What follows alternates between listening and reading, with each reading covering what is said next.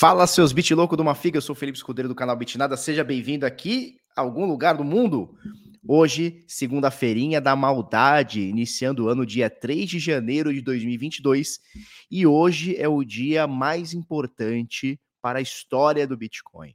Dia 3 de janeiro de 2022.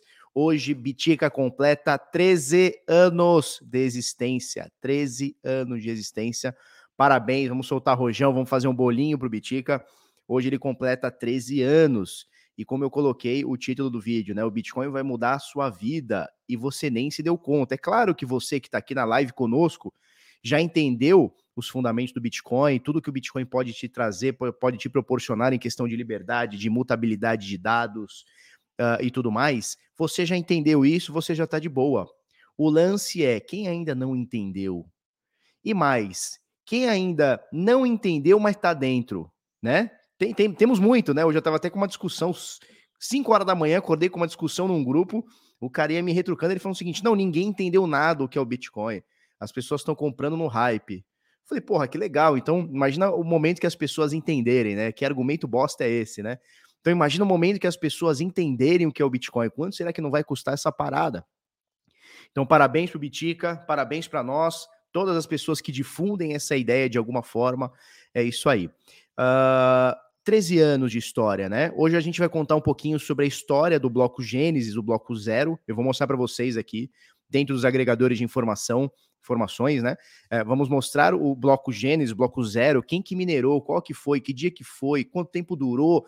Existe um erro nos, nos agregadores de informação, vou mostrar para vocês, porque é um fato que pouca gente conhece mas o Bitcoin ele, ele deu start na rede dia 3 de janeiro de 2009. Porém, esse primeiro bloco só foi minerado dia 9 de janeiro, ou seja, demorou seis dias para que esse bloco seja minerado, né? Fosse minerado.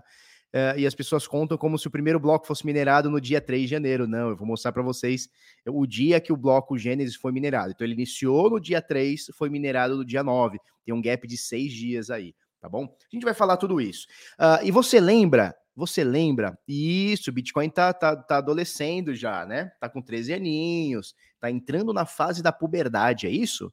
Ou seja, é um bebezinho ainda, né? É, a, a gente vai comentar com você também, eu vou mostrar graficamente também, porque a gente comentou no meio do ano, lembra quando. Isso, 50 biticas de recompensa de Coinbase, isso aí. Você lembra no meio do ano passado, quando a China chegou e falou assim: ó, abril, né? Abril para maio, meio do ano, né? A China falou assim: ó, chega, parou essa palhaçadinha, esse tal de Bitcoin, acabou, já era, chega. E aí a hash rate da rede, né, a força computacional da rede caiu, caiu. De 198 milhões de terahashes por segundo, caiu para 56, ou seja, caiu 70%, uma coisa absurda. E o que eu comentei com vocês? O que eu comentei com vocês? Entre final de 2021 iníciozinho de 2022, nós vamos superar essa força computacional e vamos bater um novo recorde, porque o Bitcoin está apenas começando, 13 anos, adolescentinho, tá? O que aconteceu no dia 1 de janeiro desse ano? Plau! Topo histórico da força computacional quebrada. Vou mostrar para vocês. A profecia do Barba não erra, tá? Para a gente começar aqui, antes de mais nada, bom, primeiro, óbvio, né? Como que eu podia me esquecer? Um bom feliz, um, bom feliz não, um bom 2022 para você, um feliz 2022 para você, que você tenha foco na sua vida, que você de fato emagreça, que você está seis anos comendo igual um louco e agora está querendo emagrecer, então faz essa dieta aí. Você que está querendo estudar um pouquinho de Bitcoin aí, um pouquinho de outros assuntos, uh, mercado financeiro, aproveita esse, esse, embalo de início de ano aí, que todo mundo vai mudar de vida, aproveita e estuda. Falou? É, no final do dia, o que importa é o que você sabe, né? Então estuda bastante, é, se dedica bastante, vamos que vamos, um feliz 2022 para todos aí, que seja um ano de muitas é, realizações e concretizações aí. Falou? Vamos lá, seus bitilocos de uma figa. Olha como é que está o mercado agora. Nesse momento, o Bitica está 0,9% negativo, ou seja, quase no 0 a 0, 47.201. Ethereum, né, o Ether da massa, 3.830. BNB mais ou menos aí com uma, com uma altinha, Cardano com altinha, tá mais ou menos tudo chove no molha, né? Tá mais ou menos tudo aí no chove no molha. Vamos que vamos. Eu vou mostrar para vocês como é que tá o mercado. Um bom café para todos e todas aí, vamos que vamos. vamos lá, pra gente, pra gente se animar aqui já pro dia primeiro, né, do ano aqui, primeiro, primeiro dia útil, claro. dia 3 de janeiro, tá? Aqui na eu sei que a maioria de vocês não, não vai trabalhar hoje, porque vocês são tudo vagabundos, eu conheço de vocês, vocês não querem trabalhar. Vocês vão dar atestado pro patrão, né, que eu tô ligado. Vamos lá. CoinGecko, das mais de 12.183 moedas, nós temos aqui capitalização de mercado, olha só. 2,3 trilhões de dólares nesse exato momento. Dominância do Bitcoin caiu um pouquinho, 37,5%. Dominância do Ethereum, 19,1%. Nesse momento, a gente tem Bitica praticamente no 0 a 0 ele está 0,1% negativo, 47.239. Uh, 887 bilhões de dólares, é o, quase 888 né, bilhões de dólares é o valor de mercado do Bitcoin nesse momento, né, da rede do Bitcoin nesse momento. Ether, 3.831, crescimento de 2,2% no dia de hoje, 452, né, quase meio trilhão de dólares. BNB sobe 1,1%, Solana cai meio por cento na quinta posição, Cardano sobe meio, meio por cento na sexta posição. Na sétima posição, o SD Coin, XRP na oitava posição, fazendo hora extra aqui, 0,6% negativo no dia de hoje. A Terra Luna na, na, na, nona posição, subindo 4%. Polkadot, décima posição, 2,9%. Avalanche, Dogecoin, Shiba Inu, Polygon, Crypto.com, brigando aqui pela décima primeira, décima, décima segunda posição por valor de mercado, tá? O mercado, o panorama do mercado hoje tá nessa. Paulo Guedes é, resolveu dar uma forcinha para nós, 5,57, né? Para não ficar tão feio assim o real, 5,57. Muita gente dizendo que o, dólar deve chegar a 6 reais esse ano, 7 reais esse ano. Eu não sei, hein? Eu não sei? Não sei, hein? Não sei. O que, que você acha? Fala para nós aí. Comenta no chat aí. O que, que vocês acham aí? O dólar chega a 6 pila esse ano, 7 pila esse ano? Porque ele começou a subir ali em 2019, né? 2019, ele dá uma subidinha. 2020, ele, cons ele consolida, cons consolida cons se consolida é isso? Ele se consolida. Com, puta, não sei falar essa palavra. Ele se consolida, consolida, né? E 2021. Uh, ele, ele, mostra que ficou na casa dos cinco reais alto ali e acabou, né? Nesse momento 5,60 aí, 5,57. Uh, eu tô achando que seis pila vai, hein? Eu tô achando que seis pila vai. O que, que vocês acham aí? Tomara que não. Ano de eleição presidencial, aqui vai ser um inferno. Vai ser um inferno. Consolidou, é verdade. Trava a língua, né? Sete horas da manhã o cara já não sabe falar. Imagina o ré da semana. Rumo a 10 reais. Não, aí também é muito. Calma, calma. Calma, calma. Beleza? Uh, com isso, a 5,57, o último preço na Bitcoin Trade no Brasil aqui é de R$ 267.201,85, tá? Esse é o último preço do Bitica no Brasil. Falou? Uh, vamos mostrar algumas coisas aqui, ó. Preço do Ether nesse momento, 21.518. Lembrando que no finalzinho do ano passado, ali, novembro, né? Novembro para dezembro, o Bitcoin voltou a 300 mil reais, 360 mil reais, chegou próximo, 350, 360 mil reais. Ether chegou a bater 25, 26 mil dólares, né? Chegou a, desculpa, reais, tá? Reais. 25, 26 mil reais aqui. Falou? Vamos lá, falando em Ether, a gente tem aqui uh, alocado no Stake 2.0, vamos abrir aqui a telinha toda. Alocado no Stake 2.0, nós temos aqui embaixo, ó, 8 milhões 742 mil Ethers alocados no Ether 2.0, tá? É, vamos falar um pouquinho da capacidade da Lightning Network, tá? Nesse momento nós temos aqui, ó, 3.318 bitcoins alocados também abertos em canais da Lightning Network, tá bom? Nem precisaria de tudo isso, porque uh, é basicamente instantâneo, praticamente instantâneo, né? Uma transferência dentro da Lightning Network com taxa quase que zerada, né? Então nem precisaria ter 3 mil bitcoins aqui, mas enfim, tem. Falou?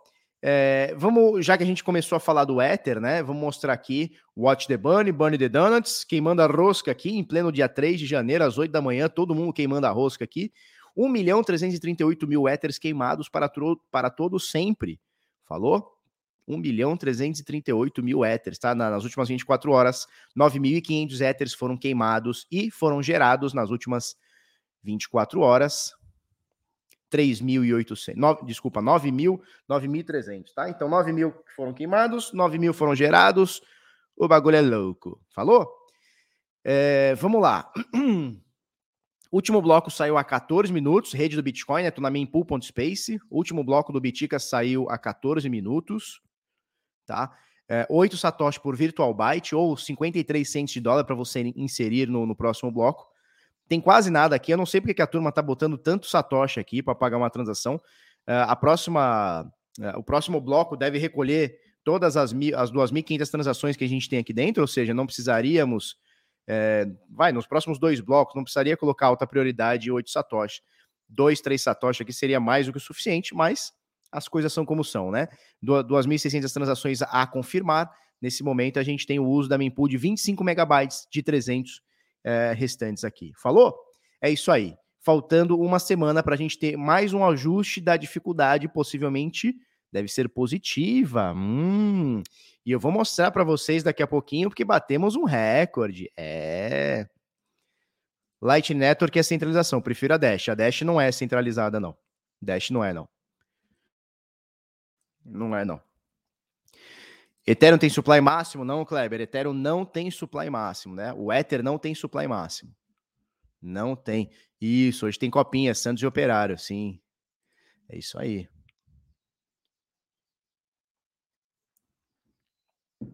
Felipeta analisa o dólar de chupeta. Chupetinha, tá? Light Network não funciona. Eu discordo, hein? Porque eu uso, hein? Hoje é mesmo o dia mais importante? Sim, Conqueror. Hoje é o dia mais importante. Hoje é o dia mais importante. Dash tem Masternode. Você precisa de mil moedas, né? Você precisa de mil moedas. Aonde que isso é descentralizado se você precisa de mil moedas para tomar conta da rede, né? Olha só, é, vou mostrar aqui dois agregadores de informação, tá? De informações, o Blockchain e o Blockchain.com, né? Que era o antigo Blockchain.com. Desculpa, é o blockchain.com, o antigo blockchain.info, né? Eles mudaram a, o branding deles aqui. É, a gente vai mostrar aqui o bloco zero, tá? Que é conhecido como bloco Gênesis. Tá? Então, olha só, tem uma informação que está errada aqui. Eu, eu sei por que, que essa informação está errada aqui, porque ela é uma informação automatizada, né? Então, olha só o que diz aqui no blockchain.com, bloco zero, tá? O bloco zero ele é conhecido como bloco Gênesis, tá? Por que Gênesis? Porque deu início de tudo, tá? Esse bloco foi minado, né? Então, um errinho aqui de português, sei lá se está errado também. Esse bloco foi minerado em 3 de janeiro de 2009, às 4h15, GMT-2, papapá, papapá, papapá. E esse bloco tem 716.989 é, confirmações. Uh, e, e, os mineiros deste bloco ganharam uma recompensa total de 50 bitcoins, o que seria hoje mil milhão, 2 milhões e 300 mil dólares, tá? A recompensa consistia numa recompensa base de 50 bitcoins e com uma recompensa adicional de zero, né? Porque não teve taxa de nenhuma transação nesse bloco. Uh, pá, pá, pá, a recompensa do bloco, também conhecida como recompensa Coinbase, foram enviadas para este endereço, que eu vou abrir para vocês daqui a pouquinho. Tá? Tem um erro aqui que é o seguinte: eu, eu entendo por que, que tem esse erro, aqui no, no, no blockchain também tem, tá? Ele tem esse erro aqui, ó, que diz o seguinte: foi minerado em 3 de janeiro, tá? Mas na realidade ele não foi minerado dia 3 de janeiro. Eu vou mostrar o próximo bloco aqui. Por que, que esse erro aqui está nos dois sites? Porque deve ser uma informação automatizada, né? Então, como todo bloco gera 10 minutos, uh, eles colocam o tempo que o bloco foi gerado e não que ele foi minerado. Tem um erro de tradução aqui. Por quê? Porque o bloco Gênesis, o bloco zero, ele foi startado em 3 de janeiro de 2009, tá? 3 de janeiro de 2009. Mas a gente vai ver ele sendo minerado. Eu vou passar, ó, isso aqui nós estamos no bloco zero, tá? Bloco zero. Eu vou passar para o bloco 1. E você vê que o, o bloco 1, né, começa no zero. O segundo bloco é o bloco 1. Terceiro bloco é o bloco 2. Quarto bloco, blá, blá, blá, blá, blá. Ele só foi minerado no dia 9 de janeiro. Ou seja, o bloco zero iniciou tá? Então, o primeiro bloco do Bitcoin iniciou dia 3 e ele só foi minerado dia 9. Hum, olha o bloco 2 aqui, ó. Também dia 9. Olha o bloco 3 aqui, ó. Também dia 9, tá? Então, veja, a gente só... Vamos voltar para o bloco 0 aqui. Então, apesar de, deles colocarem aqui uma informação que o bloco foi minerado dia 3, na verdade ele não foi minerado dia 3, ele foi gerado dia 3, minerado dia 9, tem um gap de seis dias. Por que, que tem esses, esses seis dias de gap? Tá? Por que, que existem esses seis dias de gap? Satoshi Nakamoto nunca falou pra gente por que, que tem esses seis dias. Mas existem algumas especulações. Uh, Não, não. A recompensa é no, é no exato momento que você minera o bloco, tá? Minerou o bloco, a recompensa, a Coinbase vai para a carteira que o minerador indicou, tá? Então, não seria minerado dia 3 e a recompensa dia 9, não, tá? A recompensa é no mesmo dia. Ele começou dia 3 e a rede possivelmente foi pausada nesse momento, tá? Durante esses seis dias que ele foi minerado.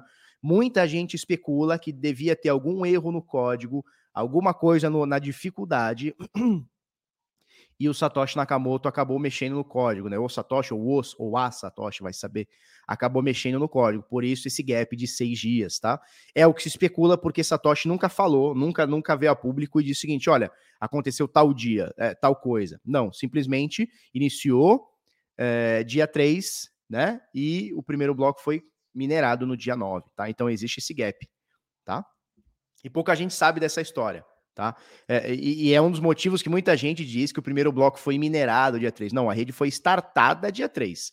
Ele foi minerado dia 9. Tá? Então, o primeiro bloco foi minerado dia 9. Então, nós temos é, duas datas muito importantes. Tem, temos outras datas, né? Eu diria que temos três datas muito importantes Bitcoin. A mais importante é de hoje. A primeira data é, importante Bitcoin é dia 31 de outubro de 2008, tá? 31 de outubro de 2008 foi o dia que Satoshi lançou o white paper do Bitcoin naquela lista dos cypherpunks, né? É, então ele pega o white paper, né, que são oito páginas, né, oito, nove páginas, e, e joga para a galera e fala, ó, tô trabalhando aqui num, num software aqui de dinheiro é, de, de Electronic Cash System, né, um dinheiro eletrônico de pessoa para pessoa. Muita gente se interessou, muita gente não. Essa é a primeira data, dia 31 de outubro. Dia 3 de janeiro ele inicia. Então, dois meses depois, né? Dois meses e qualquer coisinha depois, ele inicia a rede do Bitcoin. É, e, obviamente, dia 3, né? Porque marca a data do início do Bitcoin é a data mais importante. E aí nós temos a terceira data mais importante do Bitcoin, que é, se eu não me engano, dia 22 de maio, se não me falha a memória, que é o Bitcoin Pizza Day, né? 22 de maio de 2010 foi o dia que o cara trocou 50, uh, 10 mil bitcoins por duas pizzas, né? 10 mil bitcoins por duas pizzas. É isso? Luiz, você não entendeu nada, cara. Nos primeiros anos de 2009 a 2011, o Bitcoin foi minerado por pouquíssimas pessoas. É, já nasceu centralizado. É, deixa eu te falar uma coisa. Não é que ele nasceu centralizado, o design dele privilegia quem chega primeiro, né? É, da mesma forma, quem entrar daqui 50 anos vai receber menos Bitcoin do que quem recebe hoje, correto? Então não é que ele já nasceu é, centralizado. O design dele permite que quem entre primeiro, quem acredite primeiro, quem tem skin the game primeiro, receba antes. Falou? Não teve nenhuma moeda pré-minerada no Bitcoin. Bitcoin não, não teve pré-mineração.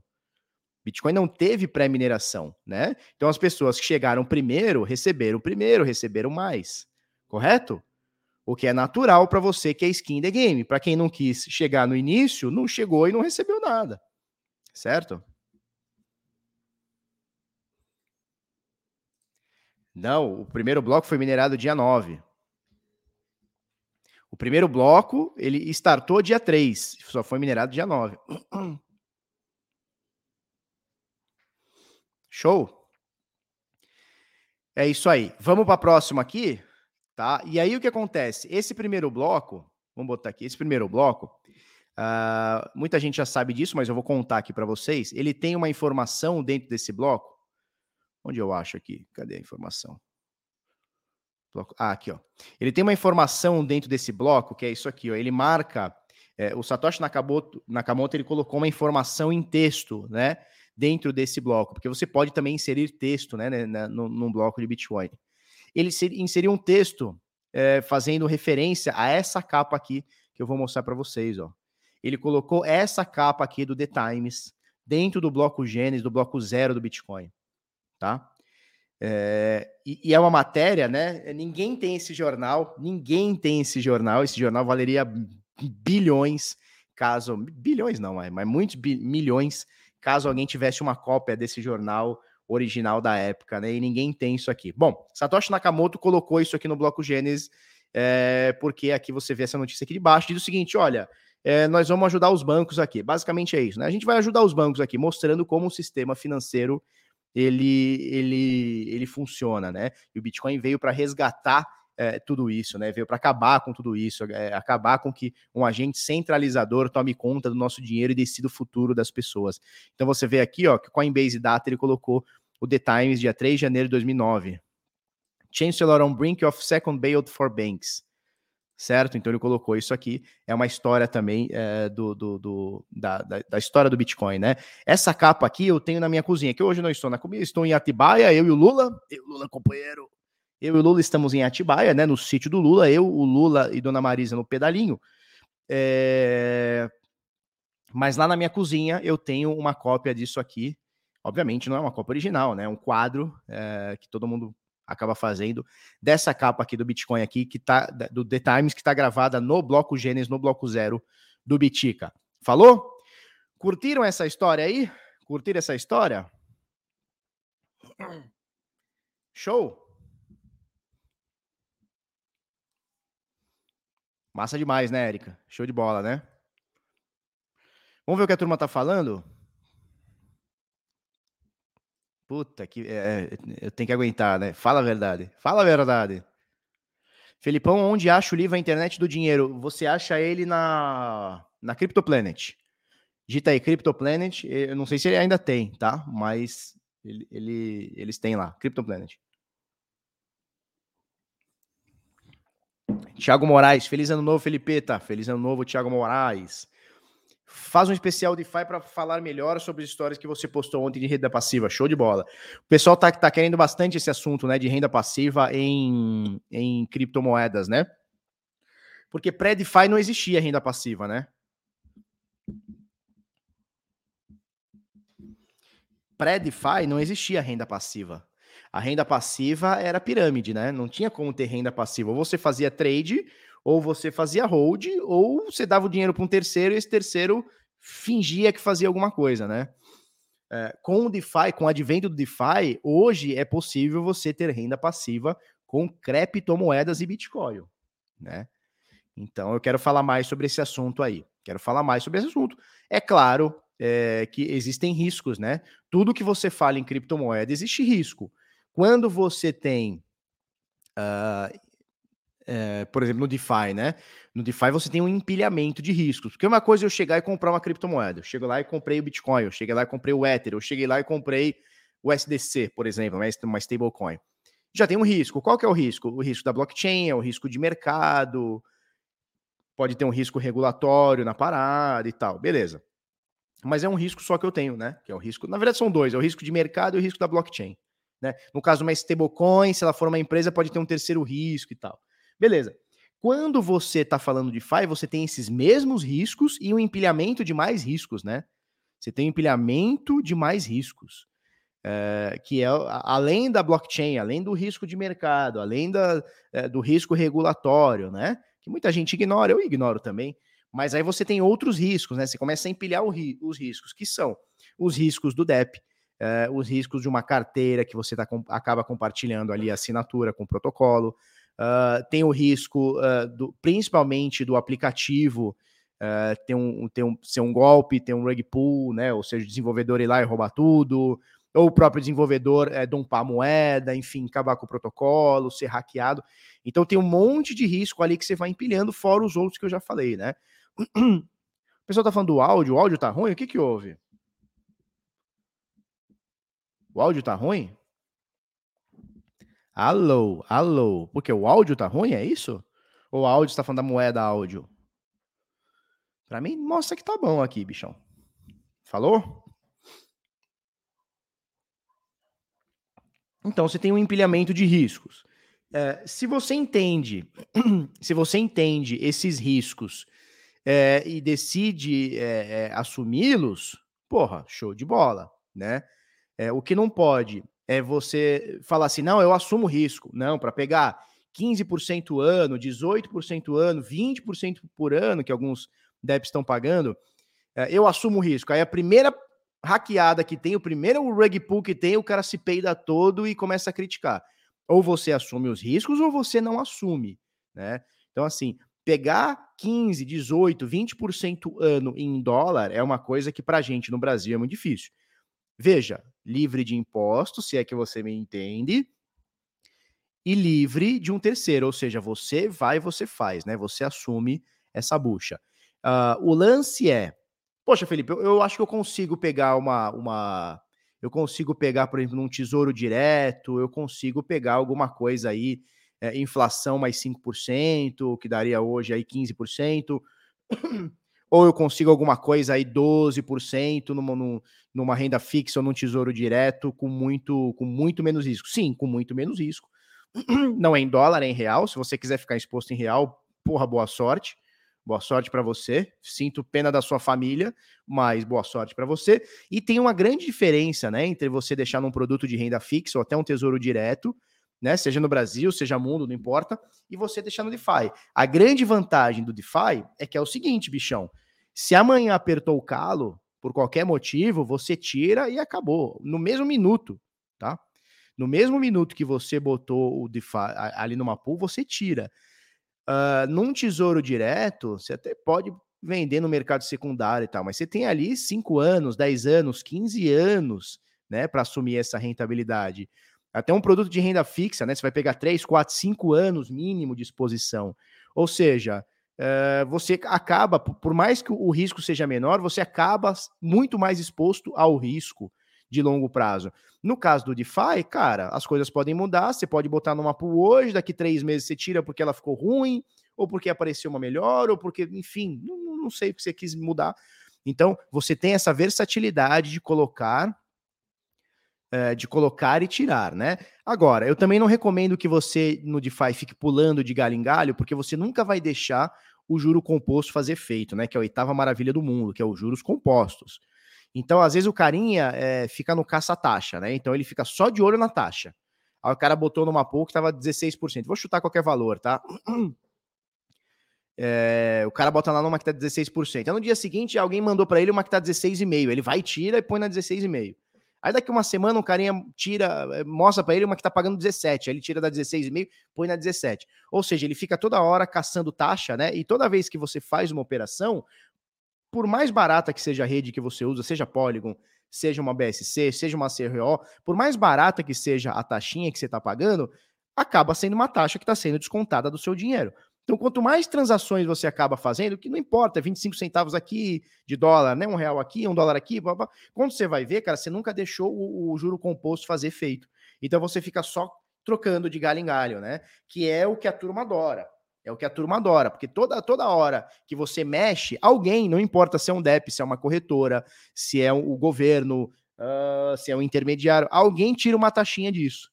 Então o ideal é que você deixe o juro composto fazer efeito. É claro, é, a, o, a pool começou a perder liquidez ou ganhar muita liquidez e, e, e a, o rendimento acabou caindo muito, é claro que você vai reavaliar. O que você não pode é ficar mudando de galho, pulando de galho em galho, porque você nunca vai deixando o efeito composto fazer efeito, tá? É, você fica rodando a carteira, você só perde dinheiro, né? Ah, mas o DeFi é baratinho. De fato, por exemplo, na BSC eu tô pagando hoje, cara, 25 centavos de dólar para assinar uma transação. Mas, cara, se você fizer isso todo dia, você vai perder 25 centavos todo dia, todo dia, todo dia, todo dia. O juro composto nunca faz efeito, né? Show? Vamos lá. Anderson Santos mandou dezão. Obrigado, Anderson. Bom dia, Barba. Já que está falando de DeFi, teria como dar uma olhadinha e falar sobre a cripto Titano, que possui API e renda fixa? Primeiro projeto que eu vi que usa isso. Depois vou olhar, Titano. Tem muitos projetos, né, cara? Tem muita coisa. É, exato. Só de ficar investido em dólar já é vantagem, né?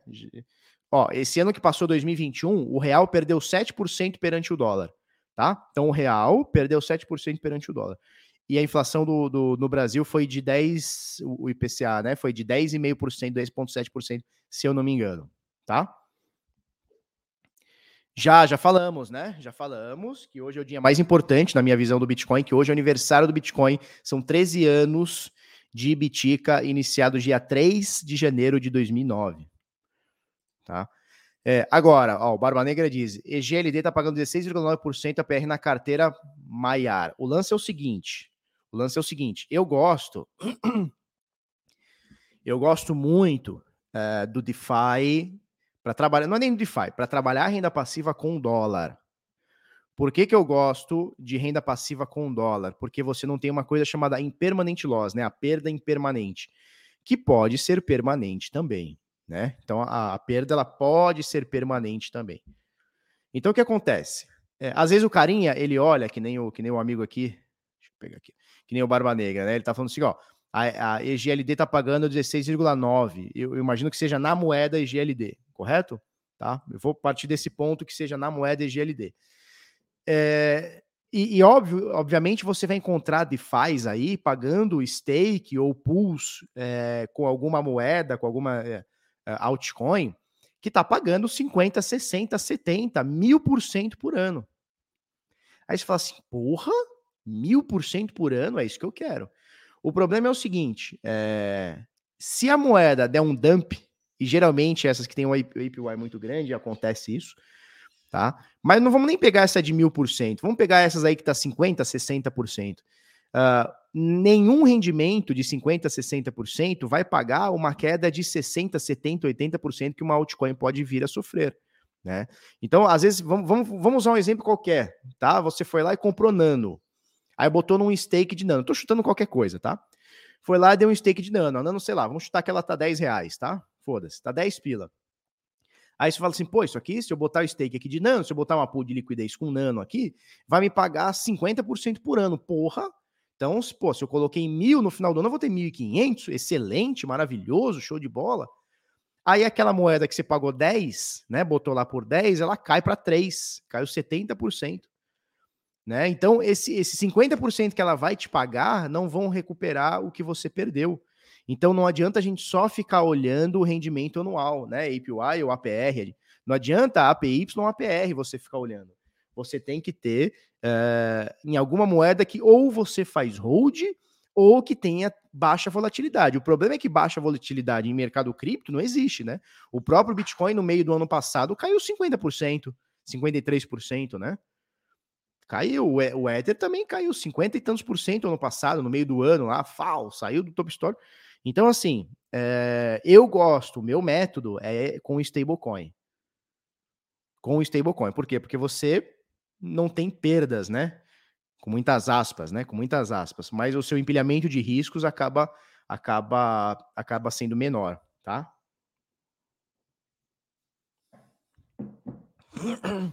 Isso, a Cake paga 65%. Mas, por exemplo, se ela cair 50%, o que é comum para uma criptomoeda cair, tá? Se ela cair 50%, não tem a API que pague isso daí. Prova disso é a moeda Crona, exatamente.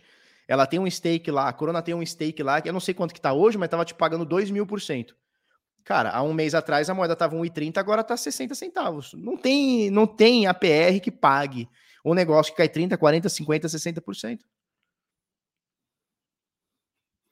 Exato, Vinícius Braga. Tomei na, na cabeça uma DeFi 2.0 com API, API imenso, né? É, mas o token derrete muito rápido. Veja bem, é, como é que funciona para o cara te dar bastante moeda, tá? Como é que funciona para você ter um, um API gigantesco? Ele tem que pegar parte da mineração da moeda e te mandar, correto? Se ele está te mandando muito, não é que você é exclusivo, é, o escolhido divino, só você vai receber, tá? Outras pessoas que estão naquela pool também vão receber. E se ela recebe muito, a chance dela vender muito é grande também. Então todo mundo recebe muito, todo mundo vende muito, todo mundo recebe muito, todo mundo vende muito. O que acontece com o preço? Cai. Isso é óbvio, né? Então é óbvio que tem coisas que são insustentáveis. Aí você vai falar assim: não, Felipe, mas eu peguei no início do início, aí o token valorizou, e aí era 5 mil de API. Beleza, você pegou no início do início, deu uma sorte do caramba, botou com o lucro do lucro, entendeu o rio, beleza, show de bola. Show de bola. Tá? Mas não dá para a gente falar que você vai ter um método que você vai entrar em todas as, as DeFi que pagam 3 mil por cento e ficar rico, que não vai. Não vai. Né? Stake USDT 5% baixo, mas mais seguro em mercados laterais como agora. É, é, é, tem, tem plataformas bem seguras, tá? Bem seguras mesmo, que pagam o dobro disso. Tá? Tem plataformas bem seguras que você consegue fazer um pool de liquidez com dólar e pegar pelo menos 10, 12% ano, que seria quase 1% mês, né? Então, assim, não dá, não dá para você ficar só olhando é, pagamento anual, juro anual. Não dá para ficar só olhando isso. Como que eu gosto de fazer? Eu gosto com stablecoin. Agora, tem uma outra forma também. Tem duas outras formas de fazer que é o que eu gosto mais. Vamos tirar dessa tela aqui. Que é o que eu gosto mais, que é o seguinte: você pode pegar moedas de hold e botar para trabalhar com renda passiva. Então, por exemplo, eu tenho Ethereum para hold, eu tenho Bitcoin para hold, eu tenho Cardano para hold. É, eu, pre, eu penso em vender elas hoje, amanhã, depois, ou se bater um mil dólares ou cair para não sei quanto. Não, não penso. Eu quero ficar com elas. Legal. Então eu posso achar uma plataforma com um pouquinho de segurança e deixar rendendo tanto faz quanto. 5% por ano, 10% por ano, tanto faz. Tá? E tem uma terceira forma. É claro que se, se o rendimento for muito baixo, deixa na carteira. Que nem eu jamais tiraria meu Bitcoin para render 1% mês. Caralho, 1%, 1% ano, desculpa, 1% ano. Porra, deixa na carteira. Por 1% não vai mudar nada na minha vida num ano. Ou dois ou três, não vai mudar nada. Não vai mudar nada. Então, assim, cara, botar num monte de risco para pegar 1% por ano, deixa na minha carteira que se dane. Nossa senhora. Né? Então tem que olhar isso também. É, então, assim, cara, vamos supor, você tem Ethereum, quer botar para trabalhar? Porra, tá pegando aí 5, 6% por ano, é melhor do que deixar na carteira? Se você entende que sim, legal. Agora, tem uma forma que aí é mais arriscada, tem um empilhamento maior de riscos, você tem que entender o que você está fazendo, é uma coisinha um pouquinho mais complicada, mas nenhum bicho de sete cabeças, que é o seguinte. Olha que interessante. É você ter uma moeda de holding, seja Bitcoin, seja Ethereum, seja Solana, seja Link, seja Cardano, seja, porra, Shiba, não importa. É você pegar essa moeda e emprestar para alguém. Então vamos supor, você tem Ethereum. Tenho lá um Ethereum. Vamos falar dois, vai? Só fazer conta redonda. Tenho dois Ethereum, 8 mil dólares, vai? eu pego e empresto, coloco numa Vênus da vida, enfim. Eu não, eu não quero ficar citando as plataformas, também depois não quero que, que não quero indicar nada. Mas você coloca numa plataforma para você emprestar. Quanto que vai te pagar ano? Cara, vai te pagar 1%, não é nada, né? Beleza, mas o, o lance não tá uh, nesse 1% que você vai pegar ano.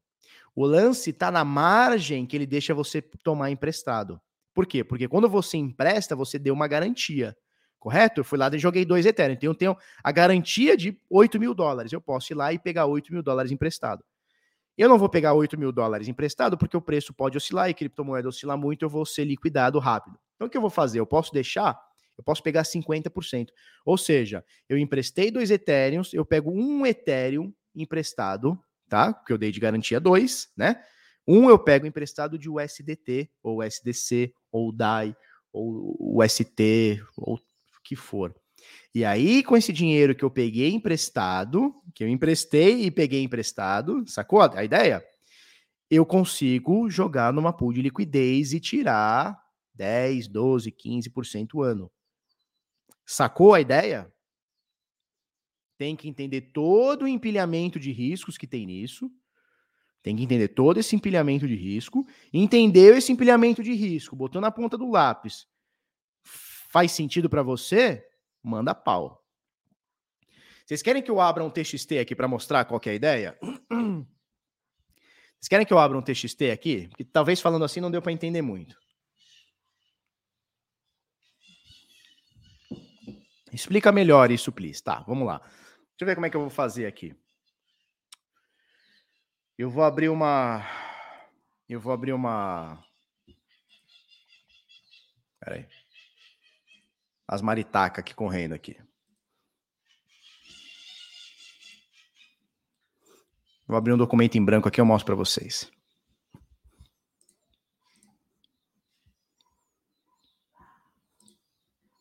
Tá? Então vamos lá. Vamos ver se eu consigo passar aqui direitinho. Vamos lá. O que, que é isso aqui? Vamos lá. Vamos supor que eu tenho 10 Ethereum, tá? Então, aqui, ó. Tenho para hold 10 ETH.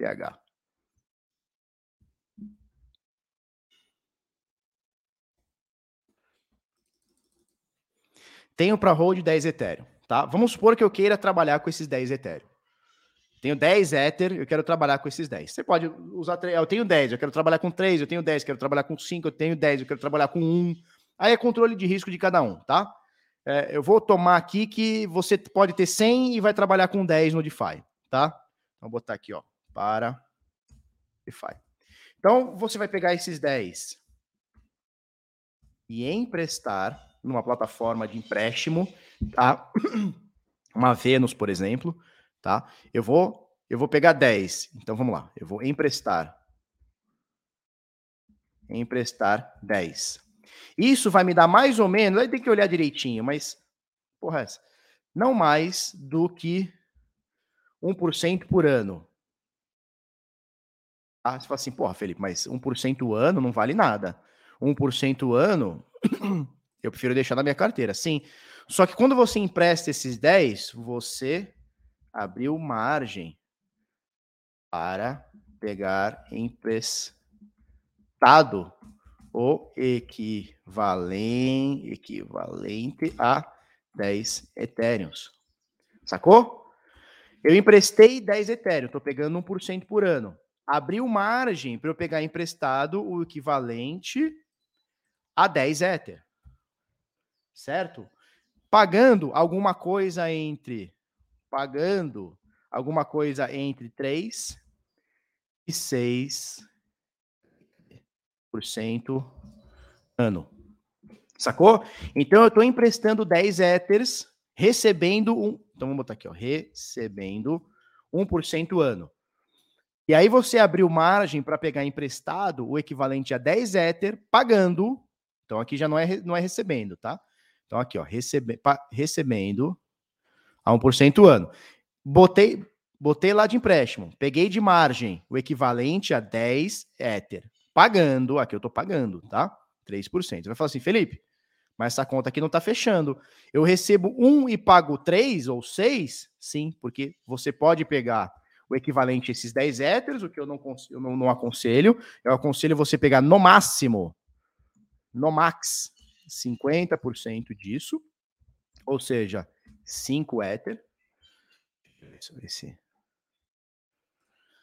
Tá? E aí você pega 5 éter em stable e faço um LP, um liquid pool.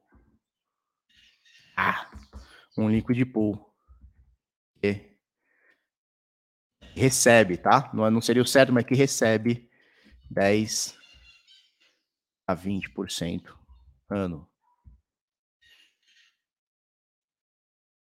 Sacou a ideia? Sacou a ideia ou não sacou a ideia?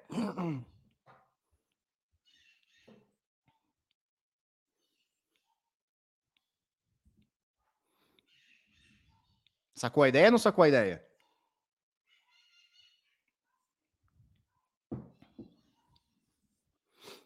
Por que, que no máximo você pega 50%? Porque você tem um risco de liquidação, né? Então o que acontece? Você deu o seu o Ether como garantia para pegar o equivalente aos 10 Ether é, em, em, em dólar, né?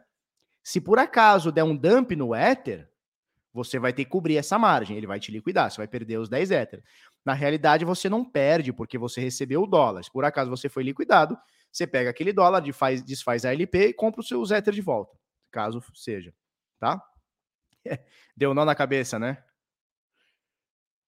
Isso, você pega só 50%, pra, no máximo 50%, tá?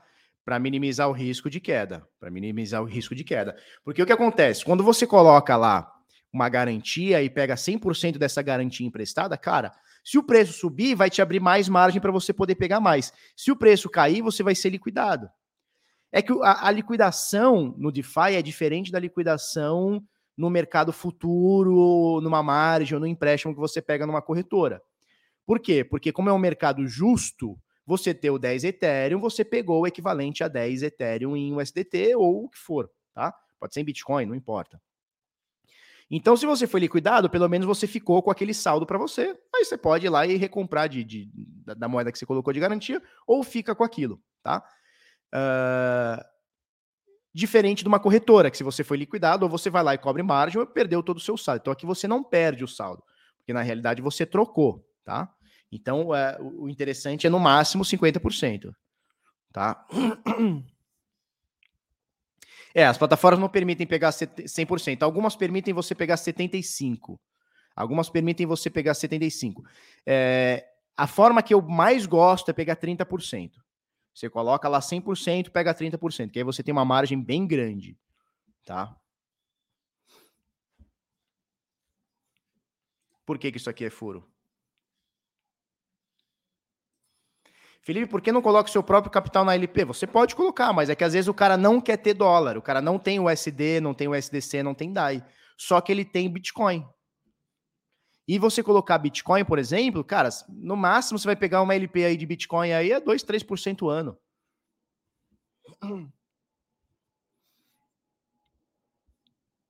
Sacou?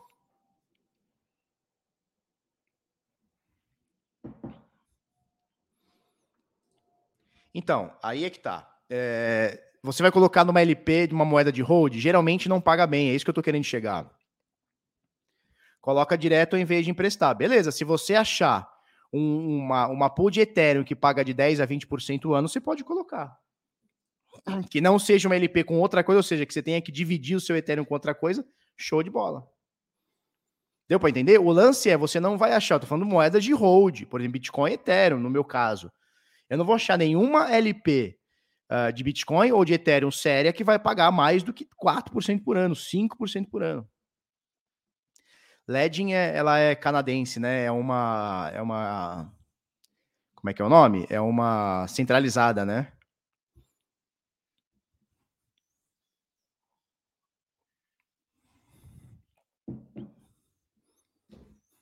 O que, que vocês entenderam e o que não entenderam? Para eu tentar isso, e o impermanente loss, exatamente. Quando você faz com dólar, você não tem impermanente loss.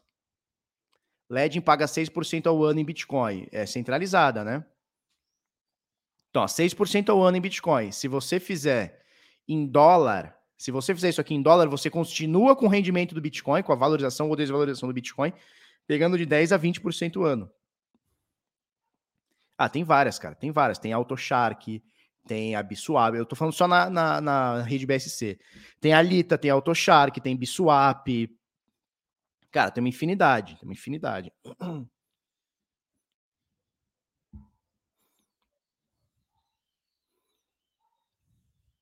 Exato, Leonardo. A galera não entendeu que você deixa Bitcoin ou Ethereum ou Cardano ou Solana e pega dólar sem vender. Aí é que tá. Você pega dólar sem vender. Deu para entender? Então aqui, ó. Então aqui, ó. Então veja. Aqui eu continuo com meus 10 Ether, eu continuo com eles, eu continuo com os 10 Ether, tá? E, de, e fazendo uma LP com dólar. Eu continuo com isso aqui. Então, se o Ether subir para de 4 mil que tá, ou sei lá, 4 mil para 10 mil, eu continuo com eles. Se cair para 3, eu continuo com eles. É só você se ligar na margem aqui, né? Se cair para 2, eu continuo com ele. Se subir para 20, eu continuo com ele. Você não se desfez do seu Ether.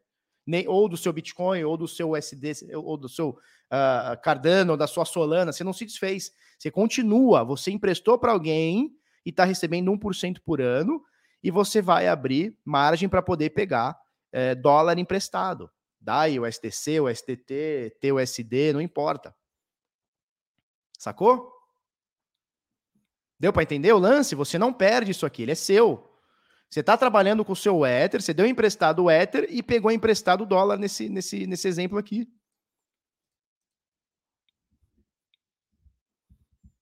Tem a Aave também, tem a Aave também, tem a Aave, tem a M-Stable, tem um monte, tem a Curve, tem um monte.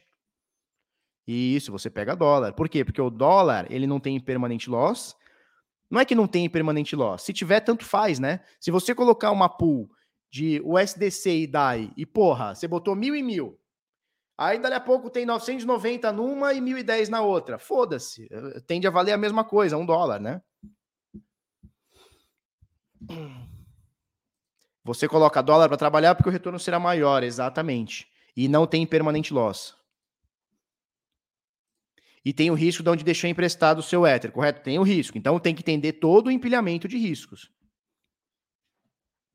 Tem que entender todo esse empilhamento de riscos. A CRO paga 12% nas paridades em dólar, mas você tem que ter o. Tem que deixar não sei quanto lá em stake, né? Você tem que ter um. Tem que ser. Tem que ter o cartão não sei o que lá, né? Eu acho que é o cartão mais fodão lá. Que você tem que deixar muita grana. Aí ela paga 12%. Fora isso, ela paga tipo uns 6, 8% ano.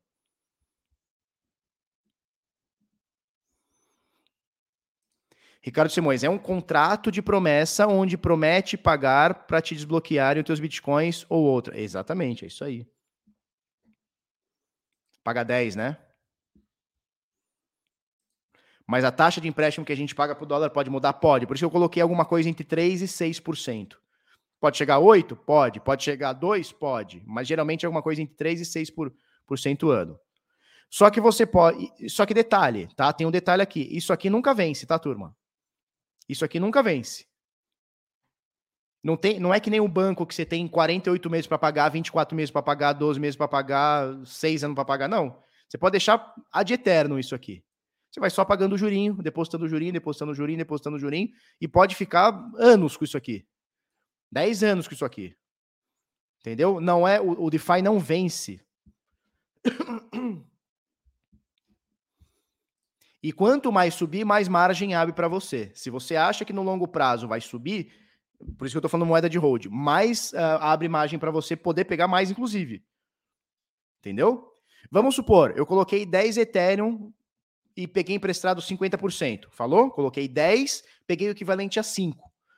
O Ether hoje, vamos supor que está 4 mil. Se amanhã ele dobrar for para 8, a minha margem aumentou. Eu posso ir lá e pegar mais. Eu vou lá no, no app, no DEP e pego mais. Fica, fica lá para eu, eu pegar. Tem uma, uma, uma, uma, uma barrinha que você vai pegando mais ou diminuindo mais.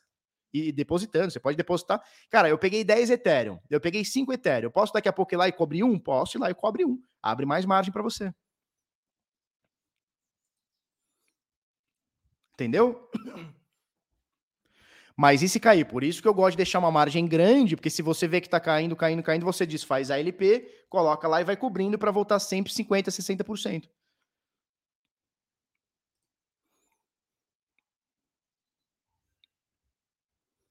Você perde um milhão e ainda traz o tostão. Já dizia o YouTube eu conhecia. Pois é, mas aqui é. Aqui tem fundamento bom, né? Não, se você fizer é, em bons em bons DEPs, bons DEPs, que hoje tem bons DEPs por aí, você não vai perder dinheiro, cara. A chance de você perder dinheiro é baixa, né? Sabendo o que você está fazendo. Agora, é claro, você vai pegar todo o seu dinheiro e fazer isso aqui? Não, porque o risco é grande, né? O risco é grande. Agora, Felipe, você tem patrocínio da LED? Não, não tenho, não. Não tenho, não. Mas assim, já vieram atrás, tá? Já vieram atrás e empréstimo com corretora, para mim, não faz sentido. Principalmente centralizada, né? Olha o caso da Atlas, como é que era antigamente, né? Porque basicamente é isso: você empresta para o cara e o cara te dá um rendimento. Da onde sai esse rendimento? Não sei. Não faço ideia. Dizem eles que é sustentável. A Atlas também dizia que é sustentável. Não, jamais faria isso com, né, nem com 10%, né? No máximo 10%.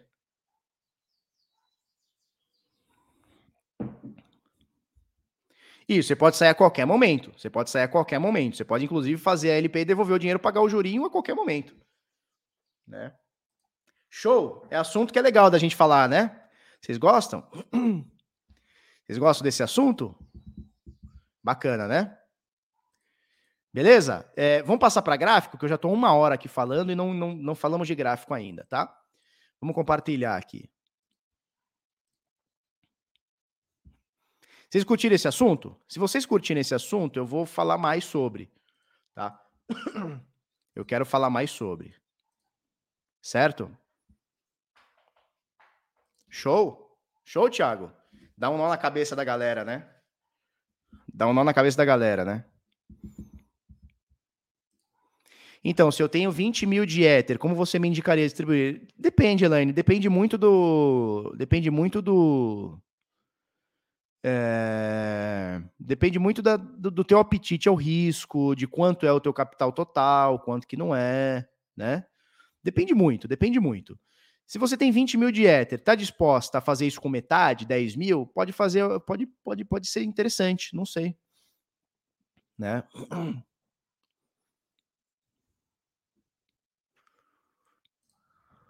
Sou burro, não entendi nada desse assunto, mas me interessei. Depois é só voltar aí, cara, que tá bem explicadinho, e procurar os DEPs, né? Procurar os DEPs. Como fica a custódia dos ativos? Ela é sua e você fica com os LPs, né? Você fica com os LPs e você, a partir do momento que você é, pega o emprestado, você botou o seu Ethereum lá, pegou o dinheiro. Então você fez essa troca. Então a custódia do Ether, que era sua, passou para um contrato e aquele dólar veio para sua carteira. Tá? O dólar stable, o que foi que você pegou. Então, é como você tivesse feito um swap com uma promessa que você vai devolver. Ah, mas se eu não quiser devolver, em algum momento você vai ser liquidado, simples assim. Né?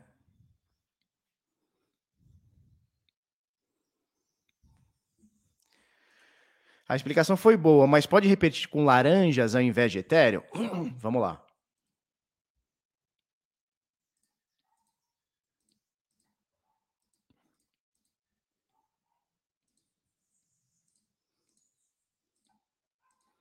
Vamos lá. Eu tenho 10 laranjas. 10 laranjas. E eu quero emprestar essas 10 laranjas, tá? Então eu vou chegar num DEP e vou emprestar 10 ai, laranjas. Eu vou pegar mais ou menos, isso aqui é variável, tá, turma? Então pode ser um pouquinho mais, um pouquinho menos, enfim, eu vou pegar para isso, eu vou receber 1% ano por isso, tá? Por esse empréstimo. Certo? Então eu tenho 10 laranjas, eu quero emprestar essas 10 laranjas, eu vou receber 1% por ano. Certo? Eu vou pegar, é, como eu emprestei essas 10 laranjas, o banco, vamos chamar o DEP de banco, tá? O banco falou assim: opa, se ele está emprestando, ele tem saldo para poder cobrir. Então, o que, que eu vou fazer? Eu vou pegar esse dinheiro que eu emprestei às 10 laranjas e eu vou pegar de empréstimo. Vou pegar de empréstimo 5 uh, maçãs, que é o equivalente a 50% das 10 laranjas.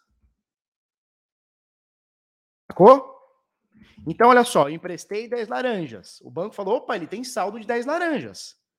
Vai pegar um porcentinho por ano, show de bola, tá? E aí ele vai, com essas 10 laranjas que, que eu dei de empréstimo, eu também abri margem, ou seja, o banco ali tem uma garantia que eu tenho essas 10 laranjas. E aí o que acontece? Ele vai deixar eu pegar emprestado o equivalente a 50% dessas 10 laranjas, que são 5 maçãs. E para isso, o banco vai me cobrar, então eu vou pagar entre 3 e 6% ano. Certo? Certo? Eu pegando essas cinco maçãs, por exemplo, eu vou trabalhar elas num LP, num liquid provider, né, num pool de liquidez, a 10, de 10 a 20% ano.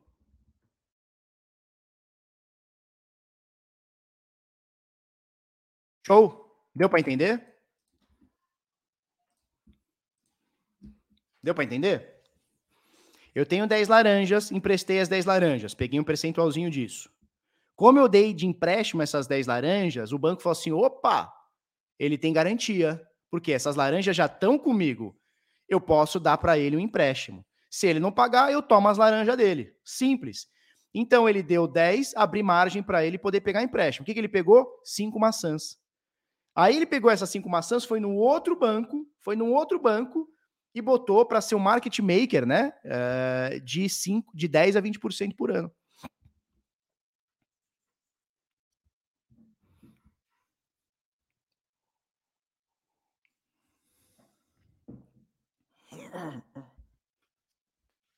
Deu para entender? Deu para entender? Eu tenho 10 laranjas, emprestei. O banco falou: opa, ele tem garantia, posso emprestar metade do que ele deu para ele. Ele me emprestou, tá com garantia, vai pegar empréstimo. Eu pego isso, levo em outro banco e boto para trabalhar em outro banco. Show, né? Bruno Martins. Bruno Martins. Bruno Martins. Segunda-feira, Bruno Martins. Bruno Martins. Bruno Martins. Deu para entender, turma, o lance?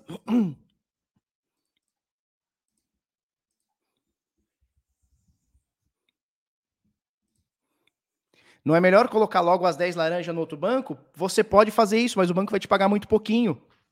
Ele vai te pagar 1%.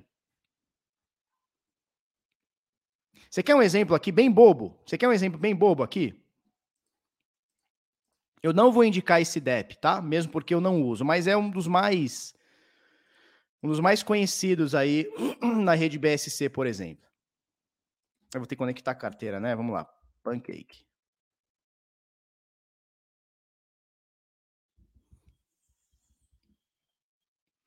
Deixa eu botar minha senha aqui.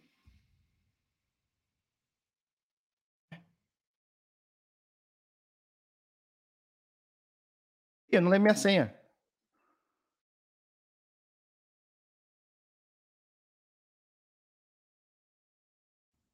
Ah, agora foi. Já está em caps lock. Beleza. Olha só.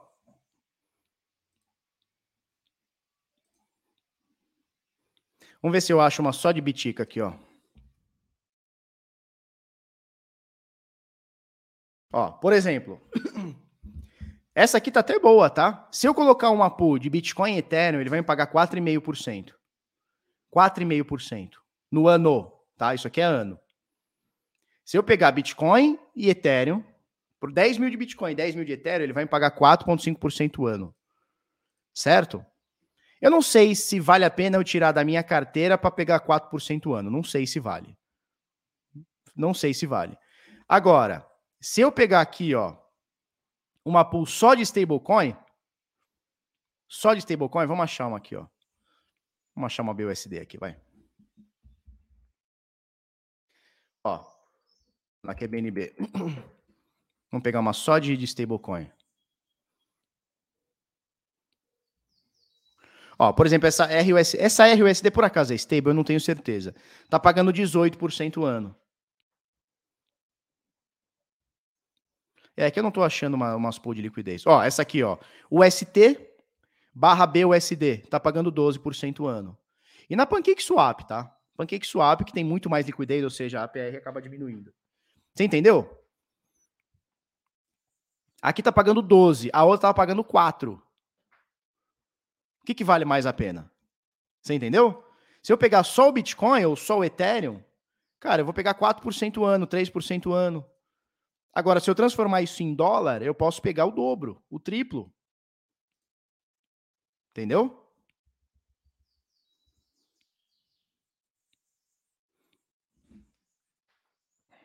Show?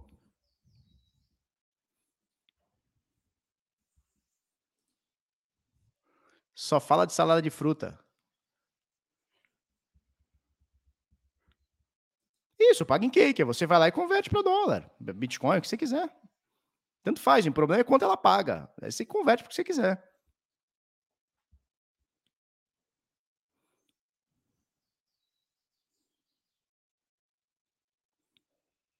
Show? É um surubão de laranja e maçã. Não é simples, né? Não é uma coisa rápida nem fácil de se fazer, tá? Por exemplo, procurar aqui a Vênus.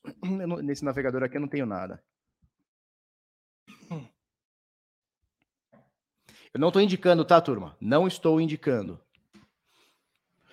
Mas, por exemplo, você pode. Essa aqui é uma plataforma de, de empréstimo, né? É uma plataforma de empréstimo. É, você pode pegar Bitcoin, tá? Você pode pegar Bitcoin e pagar botar como. Ah, ele vai pedir minha carteira aqui, eu não tenho nada aqui. Você pode colocar de colateral e, e pagar 1% ano aqui, receber 1% ano aqui no Bitcoin.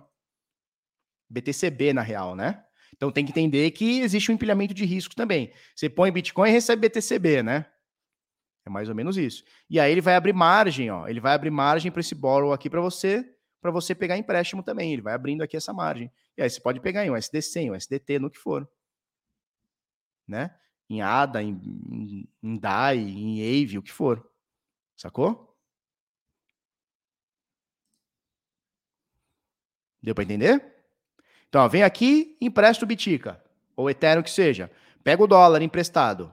Pode ser o SDC, o SDT, BUSD. Deixa eu ver se eles trabalham com outro stablecoin. Com DAI, TUSD, ó. Tem quatro stablecoins aqui, ó. TUSD, DAI, BUSD, USDT, USDC. Eles têm cinco stablecoins. Você pode pegar aqui meio a meio. Né? Pegou, jogou numa outra, numa pool de liquidez. Por exemplo, ó, uma AutoShark.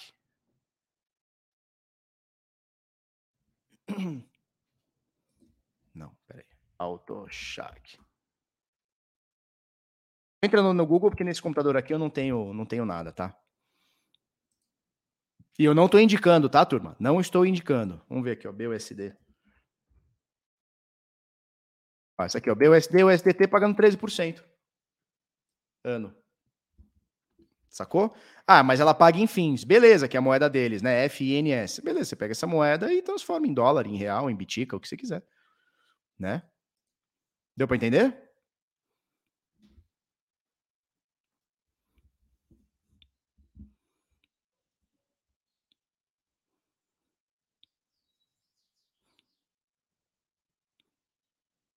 Os ativos que você colocou em, em garantia fica em qual carteira? Ela sai da sua carteira e fica no contrato.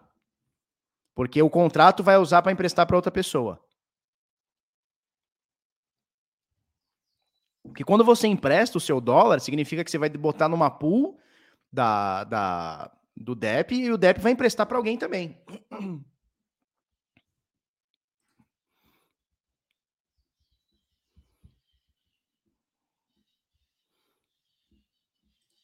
O ruim é vender Bitcoin Ethereum para comprar BUSD e disparar. Pois é, mas aqui você não está vendendo, você está emprestando, você não está vendendo. Você continua com Bitcoin Ethereum o que for.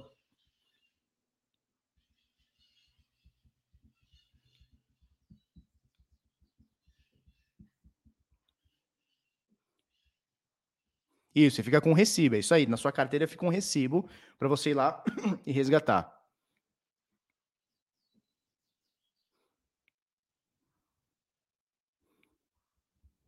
Certo?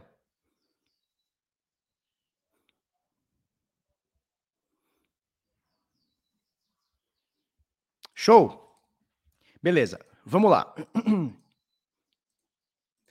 Vamos passar para vamos passar para o conteúdo aqui de gráfico, tá? Falamos bastante tempo aqui, né, cara? Falamos aqui quanto tempo aqui? Uma hora e sete, tá? Então, basicamente, ensinei para vocês aí como é que faz para você ter renda passiva com, com dólar. É simples de fazer, se bem simples de fazer. Você desfaz tudo isso em, cara, cinco minutos. Cinco minutos você desfaz tudo isso. Você faz isso em dez minutos, desfaz em cinco. Ou faz em dez, desfaz em dez, não importa. É muito fácil. Como é que você paga? Cara, você vai pagando. Você pode pagar tudo de uma vez ou você pode ir pagando todo mês. É diferente, é um empréstimo diferente de banco, que você tem uma parcela fixa ou às vezes não fixa, mas você não tem um valor para pagar todo dia. Você pode ficar cinco meses sem pagar e vai lá e paga uma parte. É, não vence nunca. Não vence nunca. Você só uma hora vai ser estopado se você não pagar nunca. Né? Você vai ser liquidado. Só que aí você não é liquidado sem nada. Como você deu garantia, você fica com o que você pegou. Né? Show? Então, cara, dei uma aula para vocês aí o que, que, o que, que é o que, que não é. Não precisa nem de curso. É isso aí. E aí atrás dos DEPs, né? Aí vai atrás dos DEPs, né? Tem rede Ethereum, tem rede Uh, tem, tem agora a rede Phantom, que eu ainda não, não, não, mexi, mas o pessoal tá. Na verdade, eu mexi, mas não coloquei dinheiro, né? O pessoal tá falando bastante, tem a CRO, então tem um monte de rede aí para você para você ficar ligado. As taxas não são fixas, elas, elas alteram, elas estão sempre alterando, estão sempre flutuando. Quanto mais a turma usa, mais aumenta a taxa. Quanto menos a turma usa, mais diminui, né?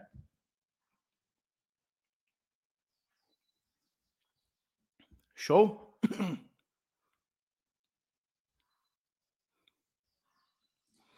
Rodrigo Maria Paulo Vasconcelos Rodrigo, o aumento das taxas de juros nos Estados Unidos vão fazer o mercado cair? Cara, é, não sei se o aumento da taxa de juros vai fazer o mercado cair. A gente já explicou isso aqui algumas vezes. A possibilidade é que sim, né? Porque o que acontece? Quando você aumenta juro, você diminui o apetite ao risco, né? Então, não é o mercado cripto vai cair, é todos os mercados devem é, é, realizar, né? Por quê? Se eu posso botar emprestado e pegar 10% por ano, por que, que eu vou correr o risco de pegar 12% numa renda variável, seja no mercado cripto, seja numa, no, no mercado de ações? Depois que subiu pra caralho nos últimos quatro anos, principalmente o S&P. Então, assim, o Fed já sinalizou que vai aumentar juros.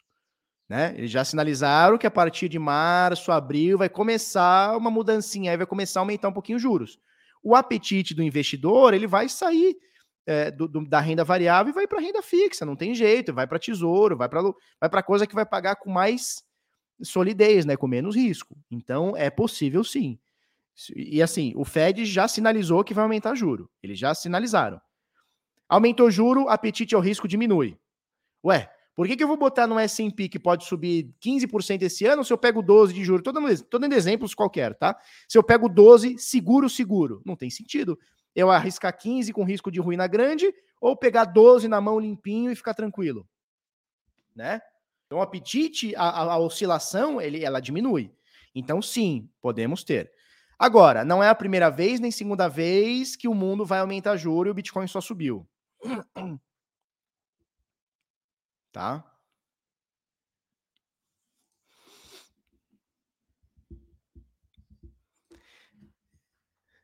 Marco Felipe Assunção, essa uma hora de live já valeu. Baita aula. Obrigado, Marco. Felipe ensinou a galera a demitir o gerente do bancão. Que isso, jovem. Aí os caras vêm me bater.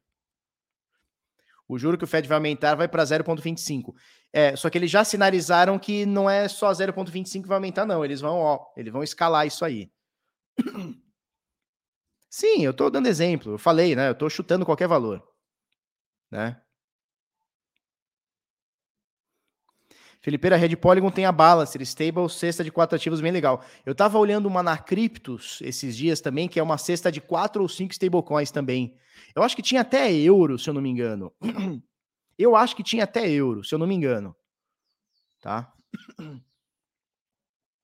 É interessante, cara. Tudo vale do, do risco que você que você tem apetite ou não. O juro vai aumentar bastante. Eles já sinalizaram que ainda não, mas a partir do ano que vem vai. Né? Beleza, turma. É, vamos lá, o que, que eu estou falando aqui? Vamos lá. Eu comentei com vocês, tá?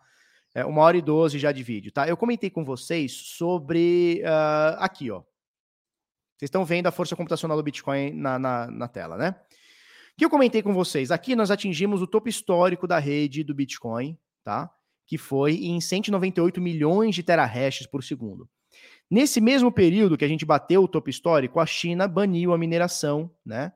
Chegou e falou assim: ó, não pode mais minerar, papapá, vamos cortar pipi, não sei o quê, papapá, papapá. Não deixa mais. O que, que a turma fez? Obviamente, a turma lá na China eh, se viu obrigada a parar com a força computacional, né? desligar as máquinas de mineração. Isso aconteceu e que em pouquíssimos dias, 70 dias, a gente teve 71% de queda é, de força computacional. Com esse 70% de queda de força computacional, muita gente falou assim: bom, a mineração do Bitcoin acabou porque baniu a China, a China nunca mais vai deixar. 90, eu não vou lembrar agora, mas 84%, 94%, era um absurdo do hash rate da rede, estava é, exposto dentro da China. Então o que, que a turma falou? Falou, cara, acabou, mineração acabou. E o que eu falei para a galera? Eu falei, calma, turma. Num primeiro momento, a gente vai ter essa, essa porrada mesmo, que foi o que aconteceu. Num segundo momento, o que, que vai acontecer? As pessoas que têm máquina de mineração, elas não são bobas. O cara não gastou milhões e milhões e milhões e bilhões de dólares. Ele não gastou bilhões de dólares é, para jogar tudo fora. O que, que, ele vai fazer? Era óbvio que ele ia desligar aquelas máquinas, porque ninguém quer ir contra o governo, principalmente quando você tem milhões ali em jogo, né? O cara fala: não, beleza, desligo. E ele começou a olhar outros lugares para instalar suas máquinas. Cazaquistão, basicamente, Cazaquistão, Rússia e Estados Unidos. Tá? Então, o que, que a gente comentou? Turma, vai bater esse fundo, que a gente não sabe quando, mas bateu esse fundo em 70 milhões, e a força computacional do Bitica vai aumentar. Por quê? Porque é um negócio muito rentável. Não é pouco rentável, é muito rentável. Tá? E a gente estava numa expansão muito grande da força computacional. Olha aqui nos anos, né? Ó, 2011, 9, 10, 11, 12, ó, em 2016 ela começa a subir, 17, 18, 19 ela estoura, né? A gente vê aqui, ó. Ela estoura. E aí a China baniu mineração, deu aquela queda toda, beleza, maravilha. O que eu comentei com vocês? Entre final de 2021, mais tardar iníciozinho de 2020, nós teríamos aquela força computacional que era o topo histórico, que era o topo histórico rompida. Opa. O que, que aconteceu no dia 1 de janeiro deste ano? Porra, por que eu não consigo botar direito aqui, bichão? Agora foi. Tá? Então, aquela força computacional que nós tínhamos de 198 milhões de terahashes, ela foi rompida e a gente atingiu o pico no dia 1 de janeiro desse ano. Dia 1 de janeiro desse ano, a gente atingiu o pico de picozinho, 207 milhões de terahashes por segundo. 207 milhões de terahashes por segundo. O nosso topo histórico, veja, era um topo, não era que aqui foi a média, aqui ficou, não, foi um pico, foi um topo. O nome já diz, né? O topo histórico foi o dia que bateu e, porra, nunca mais. era de 198 milhões de terahash.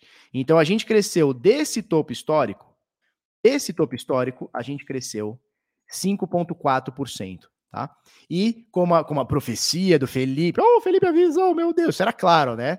O cara agora vai cantar de, de galo. Eu avisei que ia subir a força computação. Não, isso aqui era óbvio.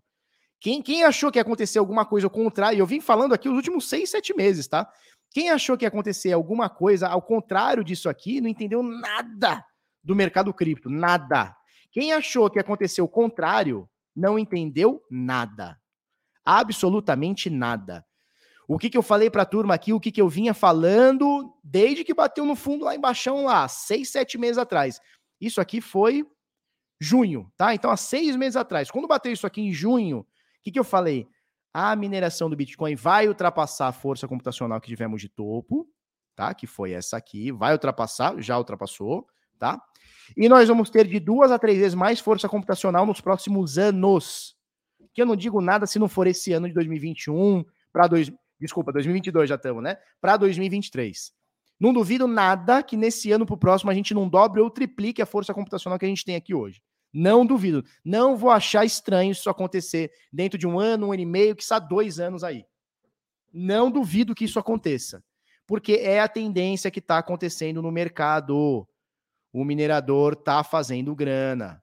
Ó, o minerador está fazendo grana. Isso aqui é força computacional. Olha como vem crescendo. Isso aqui é um business bilionário que vai se tornar trilionário com o passar dos anos. Isso aqui é um business trilionário. Quem acha que alguma coisa contrário disso vai acontecer não entendeu nada.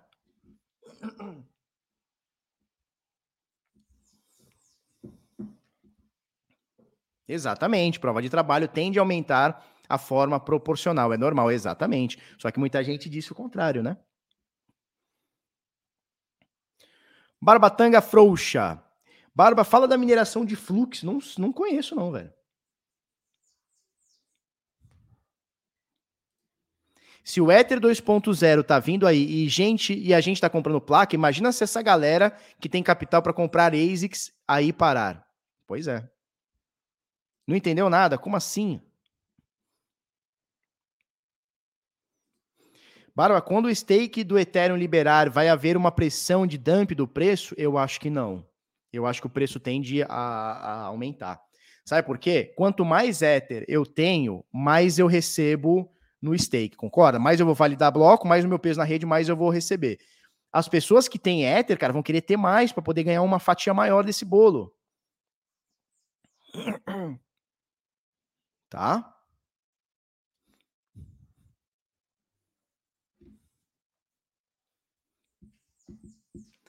Adriano é, se a força computacional tivesse subido dois anos depois, você iria dizendo, tá vendo? Eu falei que ia subir. Pois é, mas eu falei uh, exatamente quando ela caiu. Não é que eu tô falando agora. Exatamente quando ela falou, eu falei. No final de 2021, início de 2022, a gente vai bater o recorde do topo histórico. Tá gravado, bichão. É só voltar nos vídeos lá e ver. Só pegar aqui nessa época aqui, ó. Quando que foi aqui? É só pegar nessa época aqui, ó. Então foi uh, que a gente bateu esse fundo, né? Isso aqui foi mais ou menos 27 de junho. Cara, é só pegar 27, 28, 27 de junho, é só pegar os vídeos próximos aqui, ó. Só pegar os vídeos dessa época aqui, que eu vou estar tá falando isso. Quem, quem, quem não ouviu isso daqui? Não é que eu estou falando agora que vai bater topo histórico que bateu. Eu estou falando desde essa época, desde que bateu esse fundo, essa zona aqui de fundo. Eu falei entre final de 2021 iníciozinho de 2022 a gente vai bater o topo histórico. Foi exatamente no dia primeiro, ou seja, nem no início, nem no fim do ano passado, né? Foi exatamente na, na meiuca. Tá gravado aí, velho. Tá gravado aí. Tá gravado aí, bichão.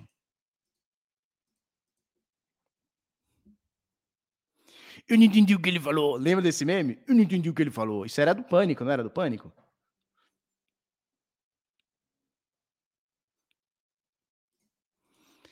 Renato Henrique da Silva. Felipe, eu vi um vídeo ontem, vi um vídeo onde o cara falou que tem um texto da Messara informando que a China vai voltar para o jogo da mineração. Cara, eu não duvido nada, porque já é a vigésima vez que a China bane alguma coisa e depois desbane, depois volta e tá tudo certo. Eu não duvido. Eu não duvido, não.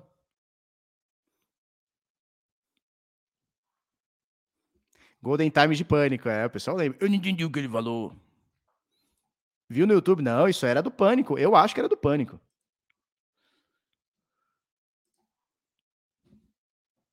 Eu acho que era, não sei.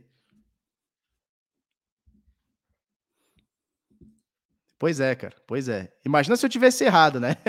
Se eu tivesse errado, aí a galera ia ficar brava comigo. Né?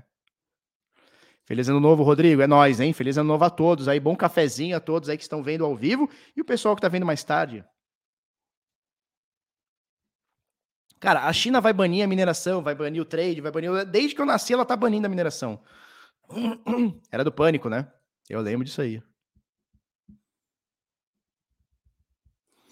Chá com cripto. Se isso acontecer, os gigantes que estavam lá, será que voltam? Cara, vai depender muito do benefício que a China vai dar. Eu acho muito difícil que a China dê algum benefício, né? Eu acho muito difícil.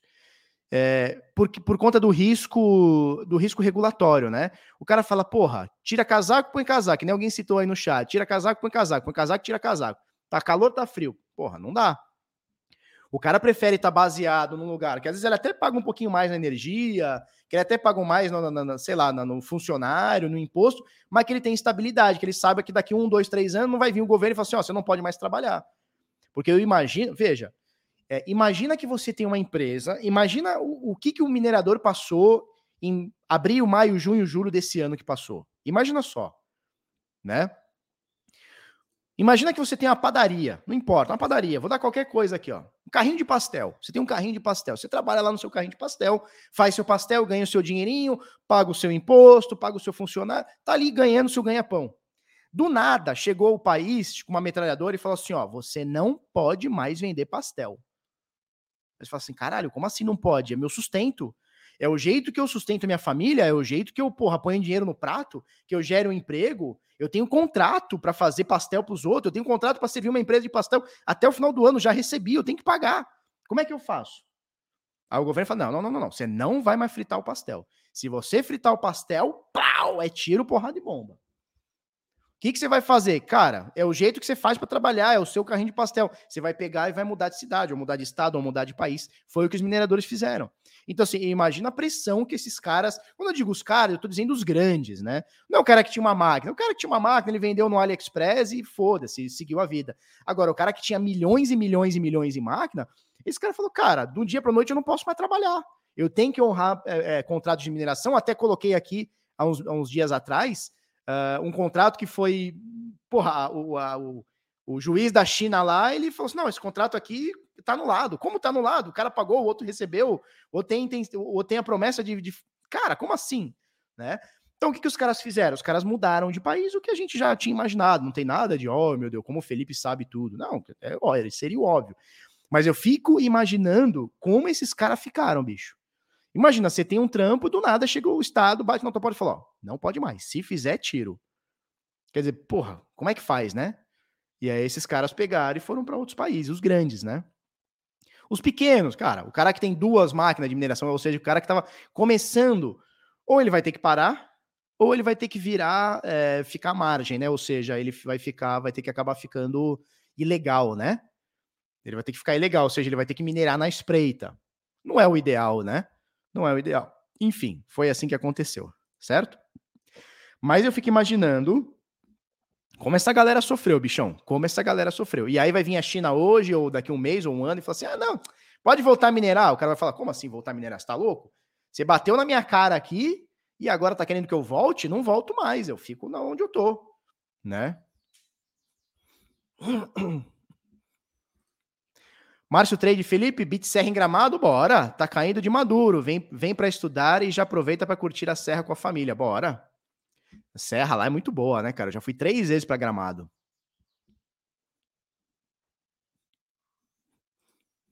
Felipe, não entendo como El Salvador consegue fazer a população ter bitcoins se a moeda é volátil. Cara, a moeda é volátil, mas como ela tende a subir, a galera tá preferindo isso do que ter dólar, né? E assim, é, não necessariamente o cara precisa ficar comprado em Bitcoin, tá? Ele pode converter para dólar no momento que ele recebe lá em El Salvador com aquela carteira. É, chá, é, como é que é? Esqueci o nome da carteira. Tivo, né? C-H-I-V-O. Eu vou falar uma coisa. É, eu falei sobre essa parada da, da, renda passiva, principalmente emprestando o ativo de hold, e eu, eu, achei que a galera não curtiu muito. Não sei se eu vou aprofundar muito, não, porque eu vi que teve muita crítica sobre. É um instrumento. Eu falei sobre um instrumento financeiro, né, turma? Se você vai gostar, se você não vai gostar, tudo bem, é, é, é um instrumento financeiro. Acho que as pessoas têm que saber, né? Para mim é o pulo do gato. Principalmente quem tem Bitcoin e Ethereum como hold. Principalmente. Mas tudo bem. Tudo bem. Vamos passar para o Ether. Vou passar para o Ether. O bicho voando aqui, ó. O Ether não renovou o topo histórico, mas também ficou ali na região de topo histórico, né? É, eu estou falando de força computacional, tá? Força computacional. O Ether está na máxima história, está na região da máxima história. Não está renovada a máxima, mas está aqui na região da máxima histórica, tá? Bem legal também. É, vamos voltar para o Biticas. Endereço acima de mil bitcoins, continua aqui na casa dos dois mil. Deixa eu voltar para cá. Continua na casa dos 2.152 endereços aqui, acima de mil bitcoins. Vamos ver o saldo dessas carteiras, se mantém aqui mais ou menos na mesma. 7 milhões e 900 mil bitcoins nos saldos daquelas carteiras que eu acabei de mostrar acima de mil bitcoins. Receita do minerador do Bitcoin deu uma crescida nesse último dia aqui, foi para 53 milhões de dólares, mesmo com a quedinha do Bitcoin, hoje 47 milhões. Vamos dar uma olhadinha como está a receita do minerador de Ethereum? Deve ter caído, né? Tá, tá pagando menos taxa? Que isso, jovem? Outra coisa aqui.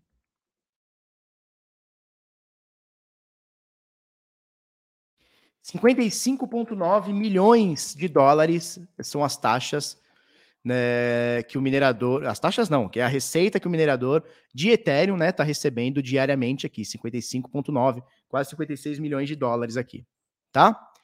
Dificuldade da mineração, vamos passar para o. Ah, beleza. Possivelmente a gente vai ter mais um aumento da dificuldade daqui uma semana, a gente mostrou já no início do vídeo aí, tá bom? Bitcoin, é, El Salvador tem duas moedas oficiais, Bitcoin e dólar, sim.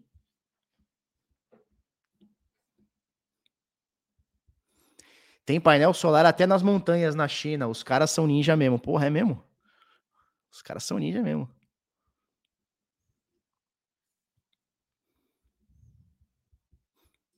É isso aí, é que nem opções. Quando você entende, explode a cabeça. Exatamente, Fernando. O, o, eu acho que o grande lance é você entender que existe o um instrumento financeiro. Se você vai usar ou não, beleza. O importante é você entender que existe. Se você quiser usar ou não, você tem que se aprofundar nisso, ou seja, procurar os melhores DEPs, procurar as melhores carteiras, procurar as melhores formas de você fazer isso com o menor risco possível, né? É... E se você for fazer isso, nossa, o que, que é isso? E se você for fazer isso, fazer com o menor risco possível, né? Então procurar coisas que sejam um pouquinho mais eficientes, né?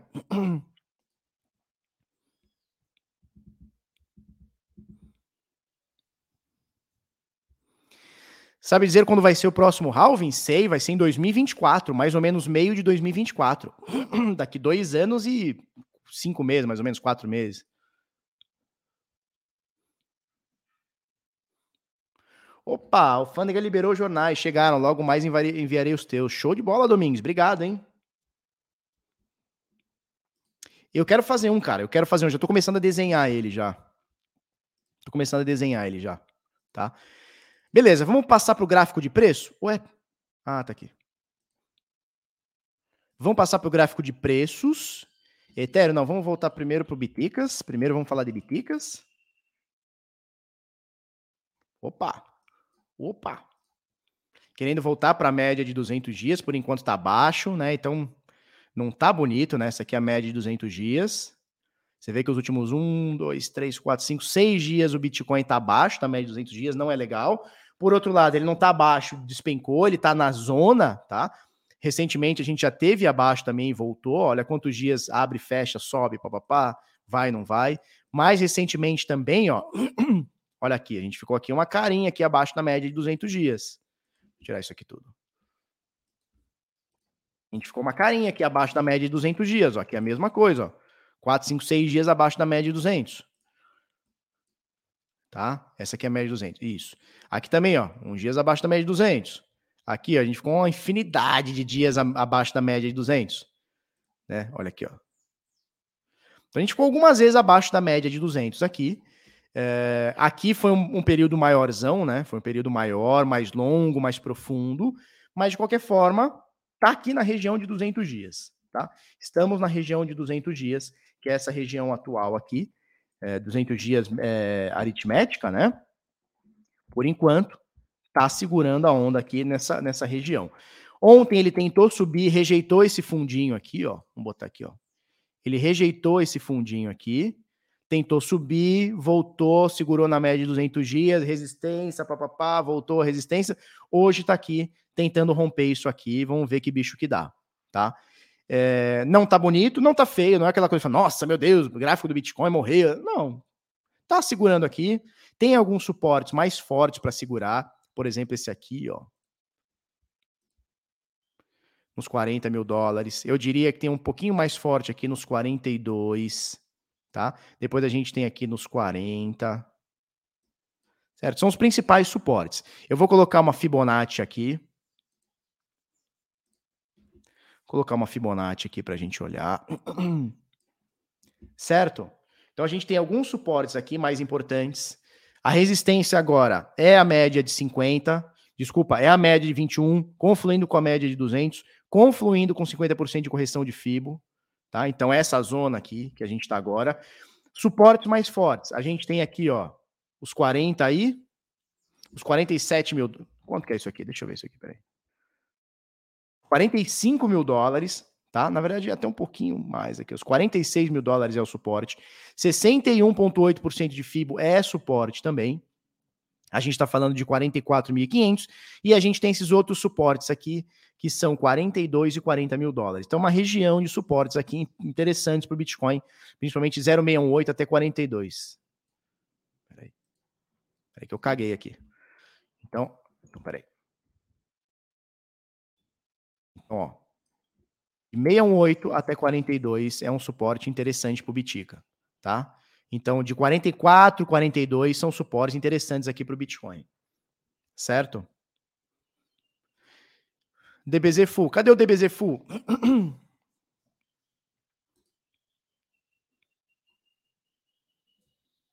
É, a gente já falou para eles. A custódia em exchange nunca fica salvo no layout. Exatamente. Inclusive, a gente nem olhou, né? Inclusive, a gente nem olhou. Zero é o suporte mais forte? Zero é o suporte mais forte. Barba, BitSampa vai ter Ledger e Trezor? Sim, aparentemente sim. Né? A CryptoBR vai trazer lá.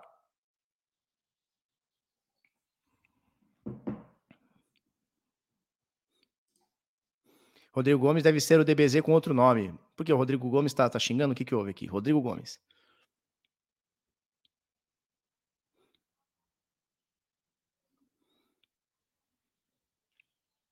Não, feliz ano novo, feliz ano novo.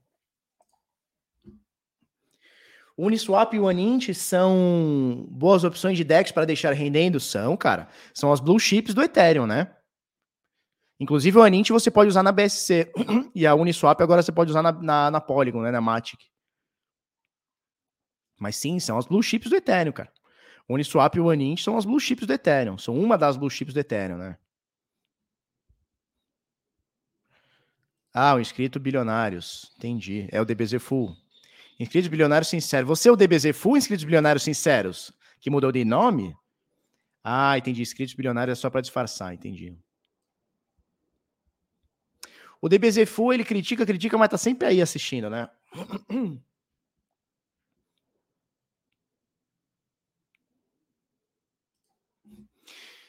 Augusto Botelho. Augusto Botelho? Arroba Bitnada, Felipe Escudeiro, deu furo no, no bueiro. Que bueiro, cara. Que isso, jovem. Show. Você sabe se a QuickSwap é de confiança na rede Polygon? Cara, nunca interagi com a QuickSwap. Então não sei te falar.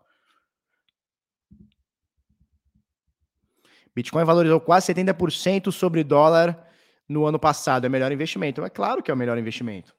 Com certeza. Ralfine. Ralfine foi o, o cara que, o primeiro cara a receber um Bitcoin, né?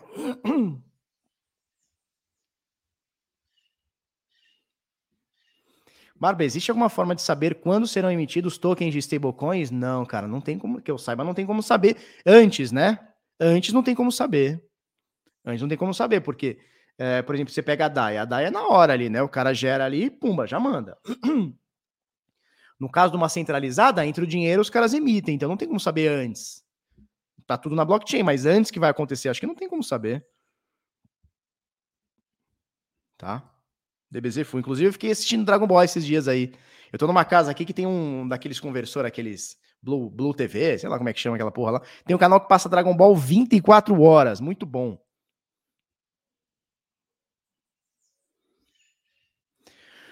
O DBZ assiste justamente porque é uma troca de ideia muito show e você leva na esportiva. Ah, eu levo na esportiva, cara.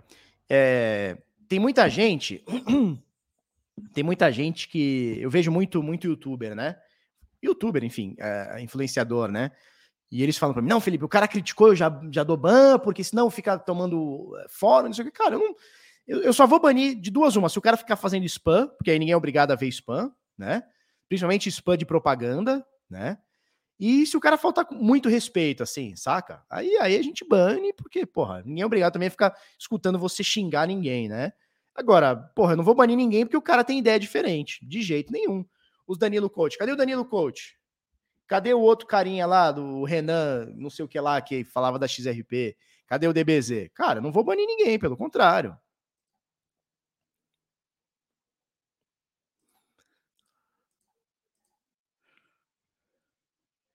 Errado não tá, mas também não tá certo, né? Tá? Beleza, esse aqui é o Bitcoin. Não, não é o Calheiros, não. Isso, vem do Palio 96. Aí, aí não dá, né? Aí não dá. Show? Beleza. É... Então, isso aqui são suportes do Bitcoin. Cara, vamos esperar ver o que acontece aqui, cara. Tá, tá segurando aqui como resistência média de 200. Vamos esperar. Será que vai dar um mergulho aqui? Como foi aqui, ó? Aqui, isso aqui foi abril para maio, né? Não sei, vamos esperar. Vamos ver o que, que dá aqui. Vamos ver o que, que, que dá aqui. Vamos falar do Ethereum?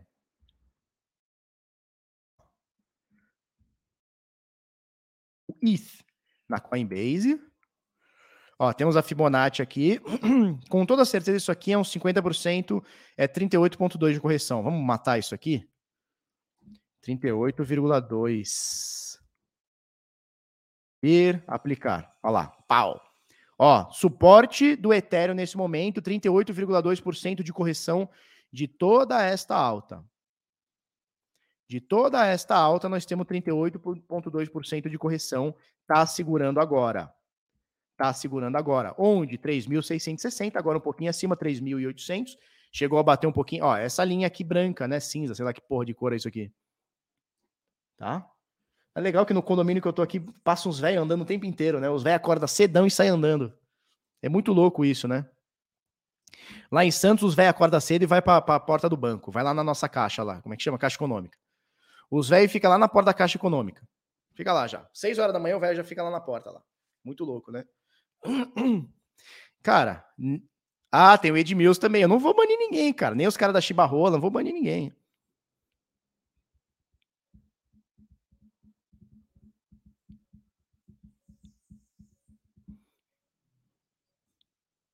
Show? Isso, Rebef. O que são DEPs? É, é DAPP, tá? DAPP. DAPP. App é um aplicativo, né? Um app, um aplicativo. DApp, né, com D na frente, é um aplicativo descentralizado. Descentralizado. Então, a Decentralized Application. É isso? Seria? Não sei se é isso a, a tradução, tá? É, a gente tem o fiscal de conteúdo, né? Como é que ele chama mesmo o fiscal de conteúdo? Como é que ele era o nome dele mesmo? Esqueci, cara. O Edmilson. O Edmilson era o fiscal de conteúdo. Então tem de tudo. O Flatson saiu fora, não, nunca mais apareceu. Não, passa uns velho, Ana, passa uns velho o tempo inteiro aqui andando, o tempo inteiro andando no condomínio. Eu quero morar num condomínio só para isso, para eu ficar velho e ficar dando volta no condomínio, sem parar, sem parar, ficar dando volta o tempo inteiro. Então, Flatson sumiu. Eu tô na terra do Germano, estou em Atibaia. Eu, o Lula e Dona Marisa. Eu, o Lula, Dona Marisa. Dona Marisa do pedalinho. Eu e Dona Marisa estamos no pedalinho aqui em Atibaia. Não, cara, lancha, eu não quero, nunca mais quero ter lancha na minha vida. Sabe por que eu não quero ter mais lancha? É, é, me falaram assim, quando eu, quando eu ia comprar lancha, eu entrei para comprar um jet ski na loja. Entrei para comprar um jet ski usado, saí com uma lancha de 30 pés, 32 pés.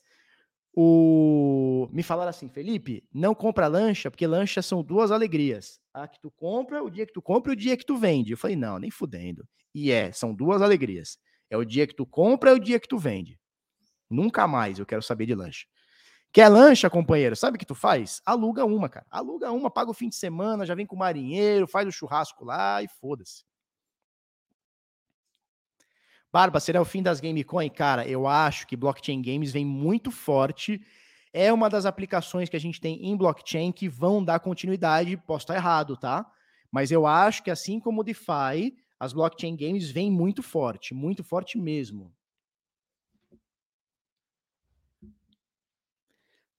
Lancha é bom também. Lancha só é legal do amigo ou alugado, exatamente. Coimbra Johnny, faz tempo que não aparece também, hein? Felipão, diante do hype dos games blockchain, malandros estão fazendo divulgação nas redes sociais de tokens de jogos que serão lançados, cheirando scan. Tem um site para acompanhar os tokens sérios? Cara, tem. Uh... Qual é o site para acompanhar? Caramba, como é que chama aquele site? Dep Radar, né? É o Dep Radar? É, o Dep Radar. O Dep Radar você consegue acompanhar. Né? Tem outro site que eu esqueci agora. Por que não gosta de lancha? Porque o que acontece? Você eh, paga muito caro, você paga marinheiro todo mês, você paga marina todo mês, a manutenção da lancha, porque é maresia, fode tudo tem que trocar os bancos todo ano, tem que limpar ela todo mês, produto de limpeza, gasolina tá caríssimo, diesel tá caríssimo, e você usa, cara, se você for parar para ver, você usa eu, por exemplo, usar, eu não consegui usar dezembro, que começa o verão, né? Não consegui usar dezembro, que é o ano que eu trabalhava muito com loja e tal, né? No varejo. Então, cara, você usa janeiro, fevereiro e início de março. Então você paga uma fortuna. Cara, só o marinheiro para mim custava na época, eu tô falando de 10 anos atrás, só o marinheiro custava na época R$ 2.500 para mim por mês a Marina mais uns dois e meio. Então, cara, arrancava o mês de cinco pau na lancha sem usar, assim, no, no frio, no inverno. 15 graus, não vai usar lancha. Já arrancava de cinco pau. Cada vez que eu ia usar, cara, gastava R$ 1.500 de, de combustível. Né? Mais um ajudante para o marinheiro. Quer dizer, cara, toda vez que usar, gastava uns dois pau fácil. Fácil, fácil, fácil. E aí tu. Aí pega o final de semana de janeiro, que em Santos, pelo menos, chove semana sim, semana não. Caralho, aqueles três meses, na verdade, viram um e-mail. Então é muito gasto para pouco uso. Na minha visão. Claro que tem gente que vai discordar. Fala, não, para mim vale cada investimento que eu pago para passar uma semana no ano. Beleza. Mas para mim, cara, chegou uma hora que eu falei, cara, eu só tô gastando dinheiro. né? Show. Isso porque assim, eu pagava um marinheiro compartilhado com meu primo. Isso porque eu punha na marina mais barata lá de São Vicente. Isso por conta disso. Se eu botasse nas marinas do Guarujá e pegasse o marinha, puta que pariu, é o triplo. Minha lancha eu boto em cima do palio. Ai, meu Deus. Show? Isso, ter acesso é melhor que ter posse. No caso de uma lancha, sim. Você colocou a lancha no stake, coloque para alugar. Não, eu não botei no stake, não. Tá? Ó, vamos falar aqui do Ethereum. vamos falar do Ethereum aqui, do Ether, do ETH. Veja, 0,382 de FIBO está segurando. Esse é o suporte agora, 3,800. Média de 200 está um pouquinho aqui para baixo. Você vê que ela está confluindo com 50% de correção. Está segurando em 0,382. Vamos, vamos manter aqui. Tá? Vamos manter aqui. Eu já mostrei para vocês a possibilidade desse canalzinho de baixo aqui, né? Ô, oh, caramba. Eu já mostrei para vocês a possibilidade desse canalzinho de baixo aqui, que pode estar tá acontecendo aqui, né? Pode estar tá acontecendo, não. No final das contas, ele está acontecendo. Vamos ver se ele continua fazendo esse movimento e vai cair mais um pouquinho, tá? Ou se ele vai romper isso aqui e vai fazer esse movimento. Vamos ver. Vamos esperar. Agora é o momento de indecisão, né? E assim, é, esse momento de indecisão deve durar até o Bitcoin se decidir se ele vai voltar a subir, se ele para para cair, se ele vai ficar ali no 47, 45, 50, 42, naquela punheta. Agora tem que esperar o bichão decidir, porque o bichão decidindo, o Ethereum está prestes a tomar seu, sua decisão também. Mas vai precisar o bichão decidir primeiro. Não tem jeito, né? Aqueles momentos que a gente vai ter que esperar, ver qual é a decisão do Bitica, se ele vai romper para cima ou se vai desgraçar para baixo. Tá? Vamos dar mais alguma olhada em alguma altcoin? Eu quero sugestões aí para vocês, tá?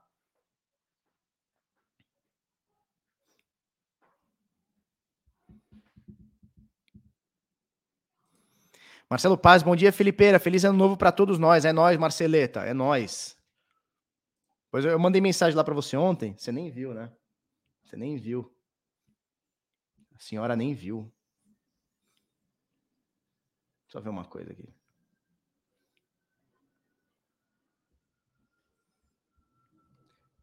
O cara falou que. O cara falou hoje, Marcelo, o cara falou naquele grupo lá que a gente tá.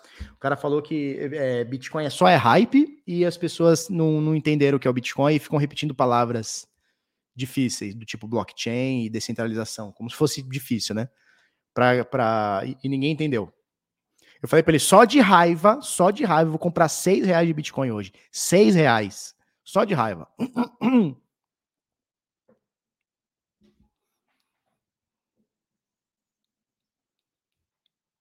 Bom, deixa eu olhar aqui o que está subindo hoje, o que está caindo, para a gente dar uma olhadinha. Deixa eu ver o que tem percentual bom de subida. A Terra está subindo 4%, a Cosmos está subindo 7%, Chainlink subindo 6%. Vamos olhar essas, essa Cosmos, é Atom. Vamos dar uma olhadinha na Atom. Atom, está subindo 7% hoje. Atom, vamos botar na Binance. Cadê? Atom barra USD. Vamos ver se tem isso aqui. Atom Tether na, na, na Binance. Ó, tá na região de 100% de, de expansão de FIBO, né? A gente já colocou aqui, não lembro quando a gente fez essa análise aqui, mas essa aqui é a FIBO da, é a FIBO da alegria, né? Essa aqui é a FIBO da alegria. Recuperou, retraiu tudo isso aqui e tá querendo pegar 100% de expansão de Fibonacci novamente tá? 100% de expansão de Fibonacci novamente. Tá acordadinha aqui a Atom. Deixa eu só tirar isso aqui. Eu quero ver, ó, média de 200, olha só, média de 200 dias. Pullback na média de 21, olha que delícia. Perdeu média de 200, segurou, ó, canalzão de baixa. Perdeu média de 200, segurou, voltou a subir, pullback na média de 21, flau. Aqui entrou comprado, né? Quem está acompanhando aqui, ó, entrou comprado nesse movimento aqui.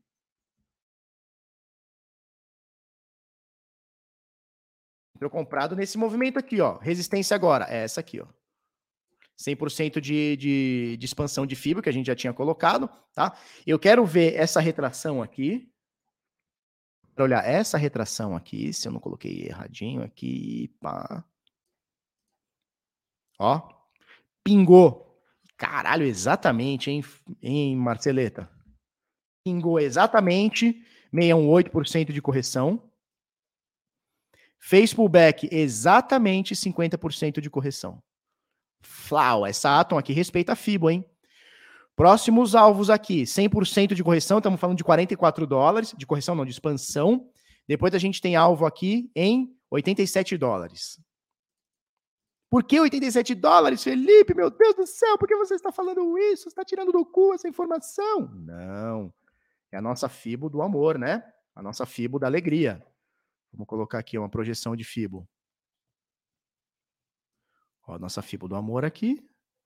Papapá. Papapá. É isso aqui.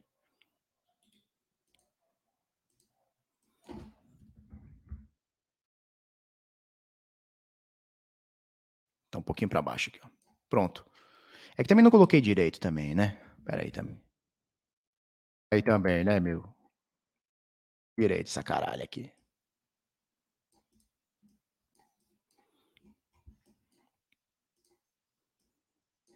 Pronto. Então a fibra do amor tá aqui. Mais ou menos em 90 dólares. A gente vai botar um pouquinho antes, 90 dólares aqui, só para ficar de boa. Tá? Antes disso, a gente tem 59 dólares, tá? Próximo alvo da Atom é 39 dólares, que é o topo histórico, certo? Região de topo histórico. 59 dólares, 161.8 de FIBO e 261.8 de FIBO, 90 dólares. Isso só vai acontecer ou se der um pump muito louco ou se o Bitica tomar sua decisão, tá? Deixa eu ver outra que está subindo bem aqui, ou caindo bem, para a gente dar uma analisada.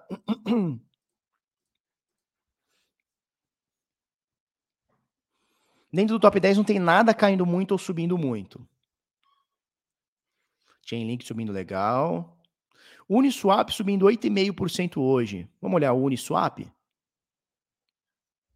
A AVE também subindo 8,54% no dia de hoje. Maker subindo 5,9%. DPI deve estar subindo bem, né?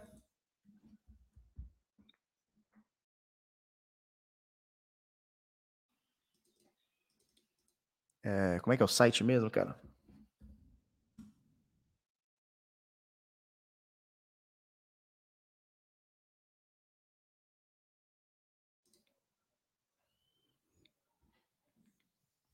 Eu quero o gráfico. Cadê o gráfico? Aqui. DPI deve estar subindo bem hoje.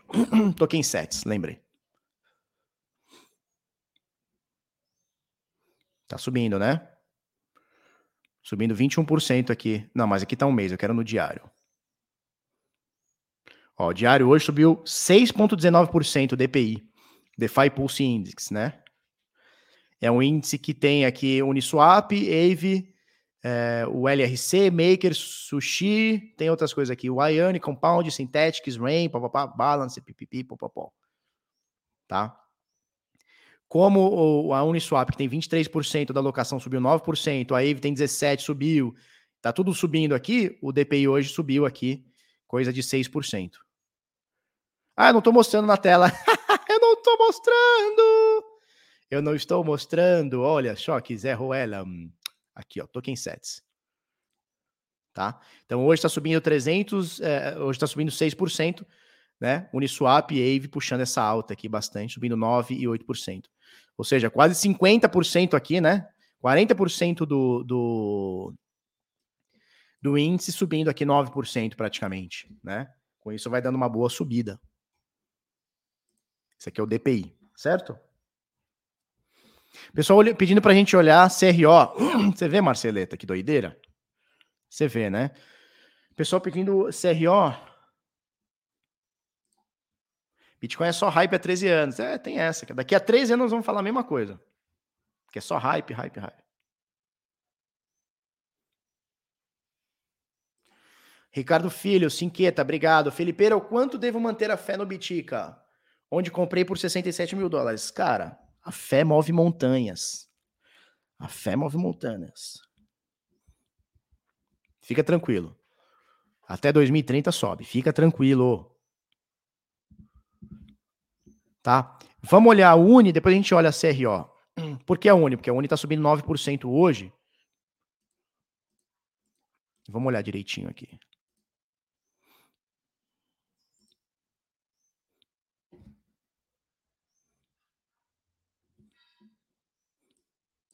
Vamos lá, Uni. Uniswap.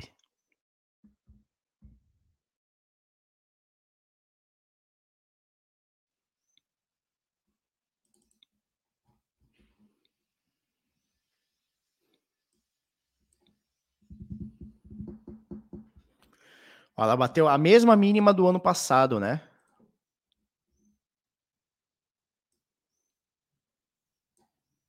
E agora está subindo. A média de 21 está bem abaixo da média de 200.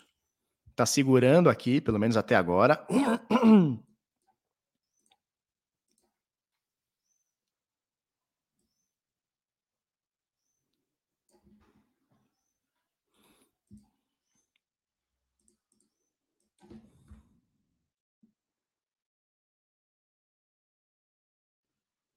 Engraçado, né? Ela ficou no meio do caminho. Será que tem mais dados do que isso? Deixa eu ver uma coisa.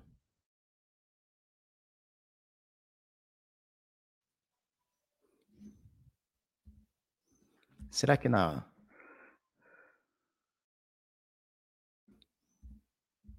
Será que na FTX tem mais dados do que isso? Não, mesma coisa. Vamos ver na Coinbase.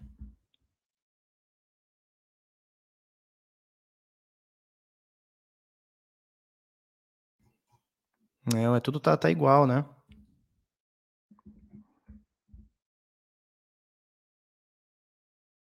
Engraçado, né? Ela passou de 618, mas não chegou em 786. Que estranho isso. Na meiuca, né? Que estranho. Aí, Fibo não funciona. Tá vendo, Marcelo? Fibo não funciona.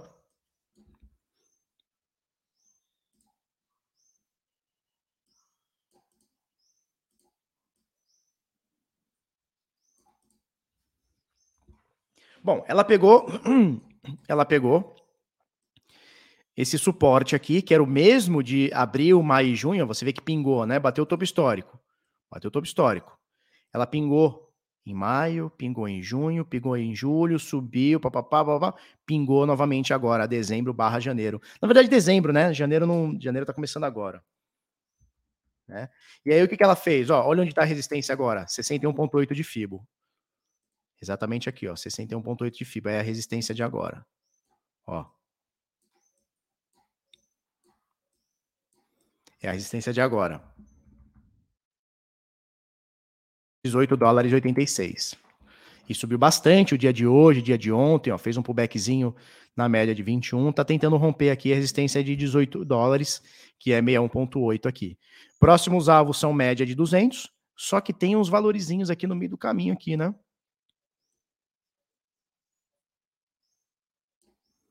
É, tem, uns, tem umas resistências aqui no meio do caminho aqui. Em 21 dólares. A média de 200 está confluindo com 22. Então, 20, 21, 22 é uma zona aqui de resistência aqui. Agora, que interessante, né? Ela zerou tudo. A Uniswap zerou tudo que ela ganhou nesse topo histórico, né? Bateu aqui, subiu, subiu, e zerou tudo. Né? Voltou. Isso não aconteceu com o Bitcoin, não aconteceu com o Ethereum, Ether, né? Então aqui, Uniswap, a Uni, né? O token Uni. Atenção aqui. Atenção aqui.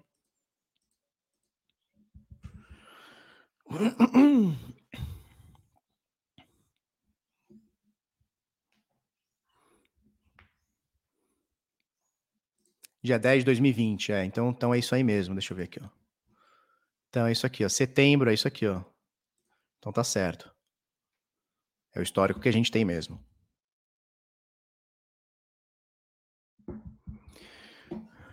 Vamos lá? O que mais que nós temos aqui? Vamos dar uma olhadinha na, na CRO, que a gente prometeu aqui. CRO. CRO, USD.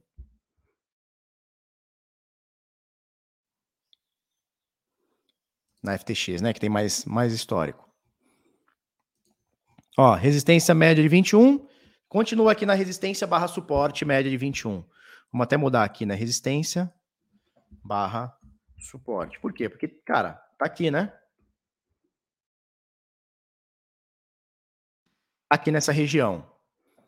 Tá aqui nessa região. Resistência barra suporte, média de 21. Recuperou 50, o suporte está um pouquinho mais abaixo, né? 50% de FIBO, subiu, caiu, tá aqui. Tá aqui, não tem muito o que fazer esperar. Não rompeu nem esse último topo e nem o fundo. Então, por enquanto, segue o trade aí. Quem tá no trade, segue o trade aí. Vou botar resistência aqui, porque na realidade tá, na, tá nessa briga dessa resistência, né? Tá na resistência da média do, de 21. Que no dia de ontem e hoje deu suporte. Esse candle aqui é bonitinho, esse Kindle aqui tá bonitinho. Esses dois Kindles aqui estão bonitinhos. Mas tem que esperar a coisa acontecer aqui, né? Esperar a coisa acontecer. Enquanto não romper o suporte nem a resistência, segue o trade, segue o jogo aí. Né? Deixa, deixa a coisa andar. CRO que chegou a bater o topo histórico em 97 cents, né? 97. Show? Kratos, barba mais sexy do Brasil. Feliz ano novo, meu jovem. É nóis, hein? Vamos que vamos.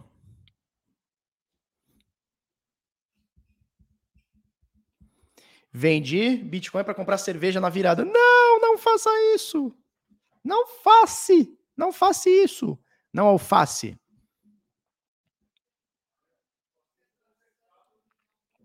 Olha o Zé andando. Zaiando o dia inteiro aqui. Mó doideira. Tá? É, vamos voltar com aqui. Eu tenho algumas notícias para compartilhar aqui com vocês. Tenho as notícias para compartilhar com vocês. Primeira coisa, cadê, cadê, cadê, cadê, cadê? Tá. Vector, tá? Para você ter esse aplicativo que eu acabei de mostrar, tanto no seu celular quanto no seu computador. Você testa aqui por 30 dias grátis. O link está na descrição, tá? O Vector Pro, as, as ferramentas do Vector Pro, 30 dias grátis para você usar na sua cacita. Falou? No seu computador cito, no seu celular cito, tá bom? Vamos lá, grupo de sinais do Bitnada, a gente manda aqui para você possíveis uh, entradas com lucros aqui, tá?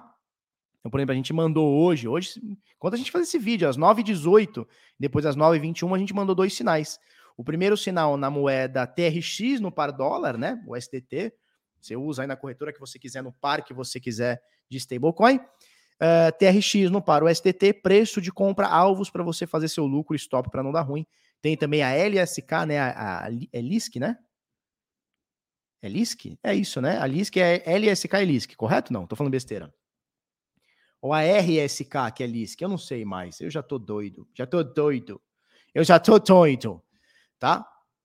Ih, caiu a luz aqui. Se pá, a internet caiu, se pá. Caiu a internet, não? Deu um oscillation aqui. Sei lá, meu, sei lá, meu. Vai que não caiu. Tá? Moeda LSK no par Bitcoin. Então, preços de compra, alvos para você fazer o seu lucrinho, stop não dar ruim. Então, a gente tem sinais de trade, tanto no par dólar quanto no par é, Bitcoin, para você aumentar o seu número de Bitcoins, aumentar o seu número de dólares e tudo mais, tá? Isso aqui não é renda passiva, isso aqui é trade, tá? Não, não, não confundam renda passiva com trade, tá bom? É isso. Duas horas de live, esqueci do like. Porra, já bateu duas horas. Ah, turma, ó, esqueci de botar isso aqui, ó. O link tá embaixo, tá na descrição, tá fixado, tá na porra toda, tá? www.bitnada.com.br barra sinais, eu vou botar o link aqui, tá? É, deixa eu mostrar os sinais aqui, visualizar no portal.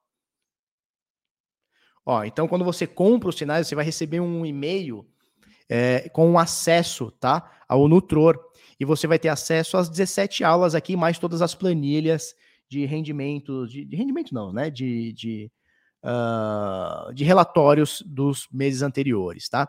Então, por exemplo, aqui, ó, a gente tem introdução aos sinais, setups, hunter, relatórios, ordem limite, market, OCO, manejo de risco, é, os resultados de 2019, 2020, 2021, Tá? 2021 você consegue baixar de janeiro, de fevereiro, de março, de abril, de maio, de junho, de julho, é, até o mês 11, a gente vai fechar o mês 12 e já já deve estar tá subindo aí, tá? Até o fim dessa semana já deve já deve estar tá o relatório do mês de dezembro, tá? Então todos os sinais aqui existe um track, né, um track record que a gente mostra para você, tá? Então assim que você assina, minutos depois você vai receber um e-mail com uh, o acesso ao motor e você vai ter muitas aulas aqui, inclusive manejo de risco e tudo mais, aplicado aos sinais aqui, como fazer e como não fazer, tá? A gente manda para você, ó, esse sinal aqui é o número 22.569, ou seja, foram mais de 22 mil sinais enviados desde 2018. É o maior grupo de sinais em atividade do mundo, tá bom? Para você fazer parte, www.bitnada.com.br barra sinais, link tá na descrição, tá fixado aí no, no superchat aí. A gente tem o plano de R$ 59,90, que não aumentou, é o mesmo plano de 2020, sei lá quando, tá? O mesmo valor, e plano trimestral, aí você paga três meses. Pode pagar com criptomoeda, com cartão de crédito e boleto bancário e até com Pix. Não, Pix não sei se dá. Acho que não dá, não sei.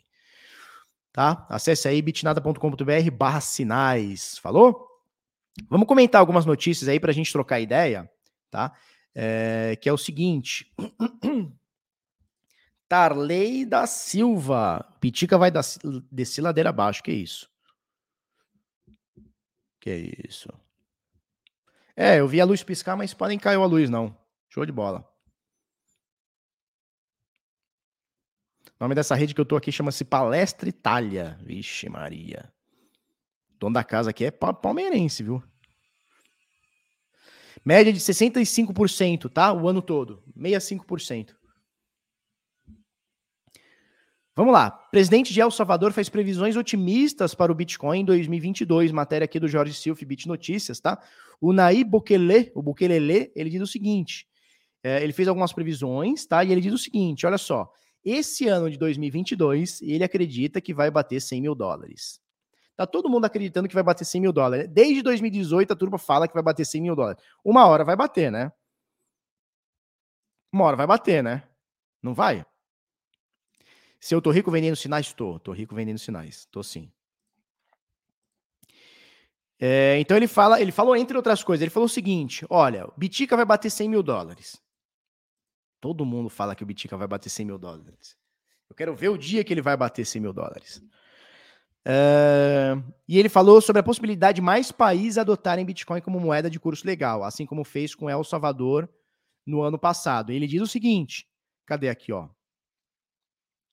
Pá, pá, pá, ah, não está nessa matéria aqui, mas ele falou que esse ano, 2022, mais dois países vão aceitar Bitcoin como moeda de curso legal. Dois. Dois. E aí, Henriqueta Gironzeta, tudo bem? Você tá bem? Você tá onde? Você já voltou ao trabalho, à labuta? Tem boleto para pagar, vamos acordar, meu filho. Pedro Henrique, vou, vai bater 100 mil dólares amanhã, vou quebrar meu porquinho, chega de economizar. É isso. É isso. Eu tenho ordem de venda 100 mil fazendo aniversário. Pois é, cara.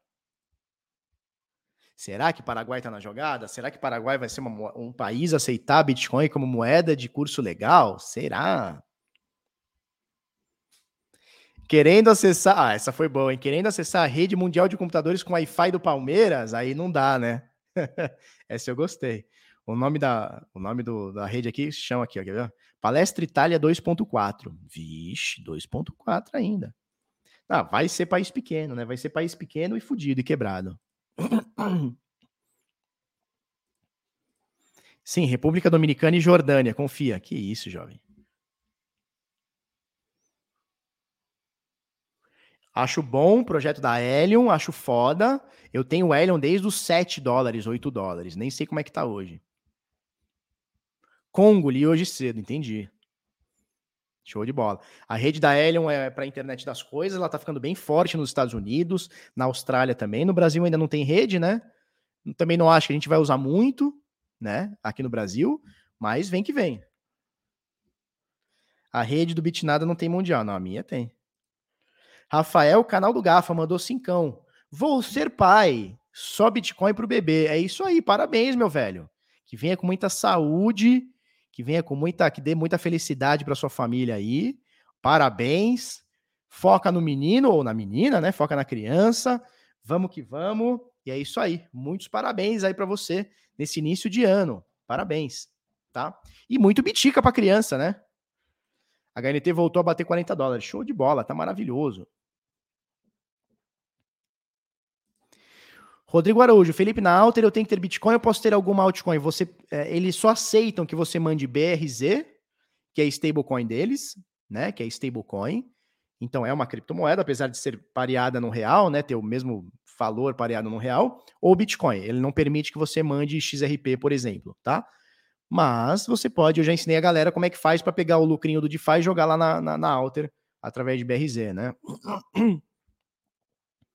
Parabéns, pula que a água tá quentinha. Isso aí. ai, ai. Dá bitica pro neném não chorar. Isso aí, cara. Tem que dar bitica pro neném não chorar.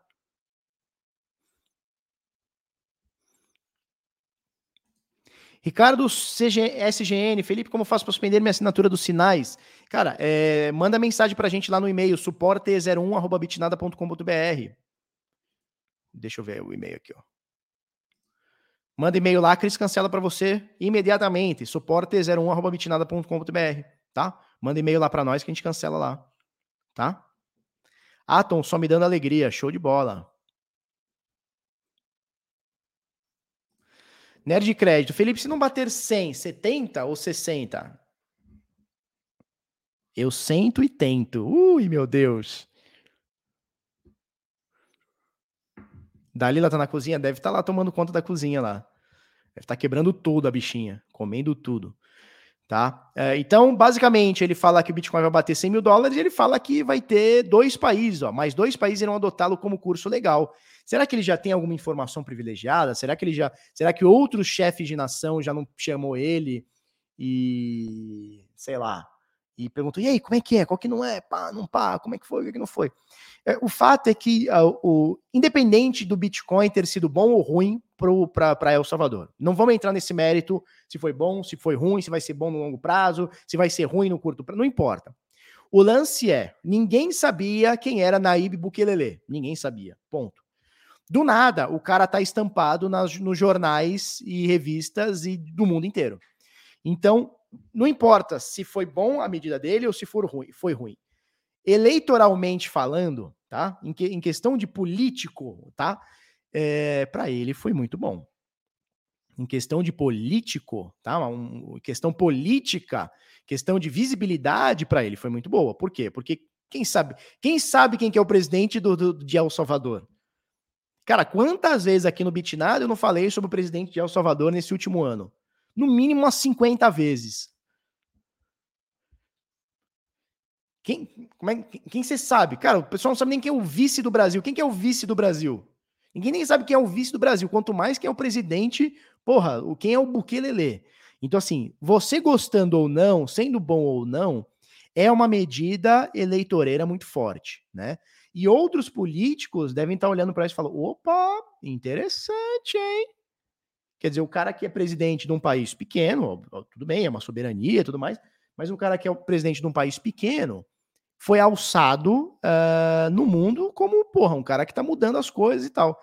Então, o cara ganhou notoriedade. E outros caras no mundo, outros políticos, devem estar olhando para isso e falando: opa, essa jogada aí foi boa, né? Então é mais ou menos por aí. O Naíbe vai ser o presidente do mundo. Pois é, cara, de bonezão para trás, né? De bonezão para trás e pá. É isso aí. O Quelele, é o Bukelele. Bukelele, o Quelele. É o ukulele, né? É o ukulele, aquele violãozinho é o ukulele. Ukulele. Para mim é o ukulele. Tiririca é o vice, é isso aí, o Tiririca é o vice, é verdade. Tiririca é o vice. Menino, ó menino, ô seu abestado, menino. Para de comprar bitica, menino. Menino, se você comprar bitica, você tá lascado na sua vida, menino. É o, é o Tiririca. É o Tiririca, pior que tá, não fica. Tá bom, abestado? Outra notícia: MicroStrategy adquiriu mais 1.914 bitcoins. Não é 1,9, não é 1,9 bitcoins. Não um Bitcoin mais uma fração grande de outro Bitcoin. Não, são 1.900 Bitcoins. Esse cara não para. O Michael Saylor não para, ele quer comprar tudo. Ele já tem mais de meio por cento de todo o supply do Bitcoin. Ele tem quase 0,6% de todo o supply Bitcoin é dele. Nesse momento, turma, ele tá, olha só, MicroStrategy. Ele já tá com 124 mil biticas, 124.391. Ou do supply máximo, né, dos 21 milhões de unidades, ele já tem 0,6%. Esse maluco, ele quer chegar em 1%. Escuta aí que eu vou te falar. Ele quer chegar em 1%. Ele quer um dia bater o pau na mesa e falar assim: eu tenho 1% dos bitica. Ele vai comprar tudo. Enquanto você tá vendendo aí, Enquanto você está vendendo, ele está comprando, bichão. Ele está comprando. Só sendo menino mesmo, menino? Ô, menino. É assim, né? É um negócio. É um negócio. O presidente de El Salvador e o dono da Microsoft estão competindo. Não é possível. Pois é, bichão. Não vai sobrar, mas já não tem, Muquinha. Muquinha, já não tem bitica para todo mundo. Já não tem bitica para todo mundo. Esse cara quer comprar todos, como é que faz? Cada dia que passa, né, existe uma curva, existe uma curva é, de diminuição da, da quantidade de bitcoins a serem minerados, né? 90% deles já foram minerados. O cara já comprou quase meio por, quase 1%, né? Quase 1% ele já comprou. Só para você ter uma noção, aqui ó, no Bitcoin Treasuries aqui, tá? É, mostra como a, a, principal empresa que tem Bitcoin é a MicroStrategy, tá? Ponto final. É a MicroStrategy, é uma empresa listada em bolsa, tá? É a MSTR. Uh, se você for parar para ver, eles gastaram, nesses 124.391 Bitcoins, eles gastaram 3,7 bilhões de dólares. Hoje, mesmo com essa quedinha aí de 69 para 47, sei lá quanto que tá agora, eles têm hoje 5,8 bilhões, ou seja, eles têm 1,6 vezes o que eles investiram. Ou seja, o Bitcoin pode cair mais muito, ele ainda fica no zero a zero. Ou seja, o upside dele aqui é muito grande. É muito grande. Ele gastou 3,7 bilhões de dólares e já tem 5,8, tem quase 6 bilhões aqui de dólares. Ou seja, o cara quer, quer comprar muito bitica. E toda vez que cai o preço, ele vai lá e compra mais mil. Não é que ele compra um ou dois ou dez ou cem, ele compra de mil. Ele compra de mil. Mas o bichão é muito louco.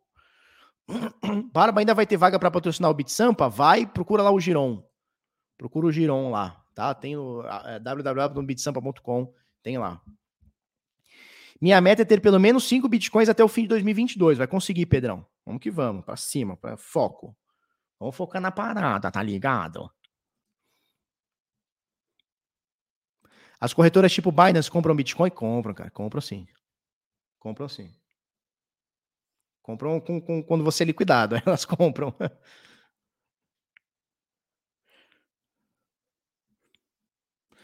Eduardo Laquali, Barba, gostaria de saber, caso eu compre o ingresso para o BitSamp e não possa sair, posso dar o ingresso para um amigo? Pode. Tenho uma pendência para tirar a cidadania e não tenho data definida. Não, pode sim, cara, só chamar a gente, tá? Se a dele é por P2P, não, é OTC, não. Essa quantidade toda você compra via OTC, né? Mercado de balcão. Possivelmente, eu, nem, eu nunca fui atrás de informação, mas possivelmente ele deve estar usando a Coinbase, né, como como como a, fonte de compra dele, né? Fábio Alves, Bitcoin em 2024 passa de um milhão de reais para o desespero do Samidana. 2024, eu acho que antes, hein? Eu acho que antes, hein? Eu acho que é. O Eduardo. Edu, Edu Laquim tá dizendo, eu também compro de mil, mil reais. Não, aí beleza. Pô, o cara compra de mil bitcoins, né, cara? Puta que pariu. O ano passado, mais ou menos no meio do ano passado, ele vendeu, ele criou uma dívida, né, para pagar em, em 10 anos, nem sei quanto tempo, cara, pagando nada para comprar Bitcoin. Olha que danado. O cara fez dívida, vendeu o papel lá da, da empresa, eu não lembro o que ele fez lá, ele vendeu dívida lá para pegar dinheiro e comprar Bitcoin, velho. Olha que filha da puta. E a turma foi lá e comprou. Ele ia pagar, sei lá, quantos por cento por mês, por ano, sei lá. Porra, e a galera deu dinheiro pro cara, o cara pegou dinheiro, comprou tudo de bitica. Aí que danado, esse viado. Juliano Silva, seja muito bem-vindo. Acabei de assinar sala de sinais. São enviados para os sinais sinais para futures na Binance? Não, é mercado spot, mas é a mesma metodologia você pode usar no futures. Eu não recomendo, a não ser que você tenha alguma experiência, tá? Mil meu com mil teu. Quanto que dá? Mil meu com mil teu. Comprar grandes quantidades é seguro P2P? Cara, é seguro se você tem confiança no P2P, já faz bastante é, negócio com ele, né? Do nada, sem conhecer o P2P, eu não recomendo. Né? Você vai comprando aos pouquinhos, que nem corretora. Vai comprar 10 milhões na corretora que você nunca viu na vida? Não. Vai lá, entrou, sacou, pipipi, pó, pó, e vai, né? 3 vezes 5, 30. Essa ficou, né?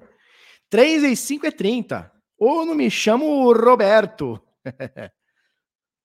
Show. Vamos passar para a próxima aqui? A próxima aqui é o BitSampa, tá? Então nós temos aqui ingressos ainda disponíveis. Giron, você está no chat, Giron? Você está ouvindo aí? está no vídeo? É, vê para mim quantos ingressos ainda tem, Giron, por favor. Quantos ingressos disponíveis para o BitSampa, Giron? A última vez que a gente tinha visto tinha 140, mas foi finalzão do ano, né? Deve ter saído mais e tal tá? Bitsampa.com, teremos o evento, o maior evento do Brasil, dia 26 de março de 2022. Você é muito bem-vindo e muito bem-vinda, tá bom? Adquira já seu ingresso, o ingresso está sendo vendido lá na, na, na CryptoBR, tá? Nós já temos alguns expositores, a CryptoBR, que é o patrocinador master aqui do evento, a Leak, a Forte Exchange, a O2 Research, a CryptoPlanet, a Mercúrios Cripto, tá? Vai rolar lá dentro o Crypto Awards. O que é o Crypto Awards? É o maior evento, a maior premiação de criptomoedas do Brasólia, tá bom? Do Brasólia, feito lá pela turma do Criptofácil. Alguém me mandou mensagem? Deixa eu ver o que, é isso aqui. O que é isso aqui?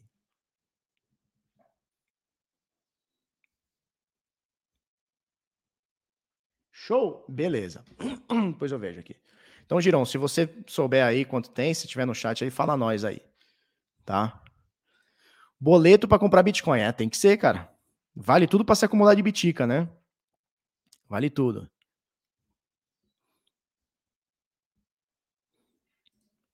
Como você acha que as baleias armazenam esse tanto de Bitcoin? Com multi-assinatura? Algumas sim. Tem muita baleia antiga que nem tinha multi-assinatura, né? Então tem muita baleia antiga lá de, sei lá, 2010, 2011, 12, que nem tinha, né? Ou é Paper Wallet ou é Bitcoin Core mesmo e acabou, e chave privada e foda-se. Mas hoje em dia o pessoal tá fazendo com multi-assinatura e sim, várias, várias, várias carteiras, né? Cara, se eu tivesse mil bitcoins, eu no mínimo colocaria em 10 carteiras, de 100 em 100, no mínimo, cara. No mínimo. Jamais eu ia deixar numa carteira só. Se bem que ia ter que ter 10 chaves, né? Onde ia guardar 10 chaves? Puta que pariu. Ah, mas eu ia dar um jeito, cara. 10, pelo menos de 10 em, de, de 100 em 100, né? Por carteira.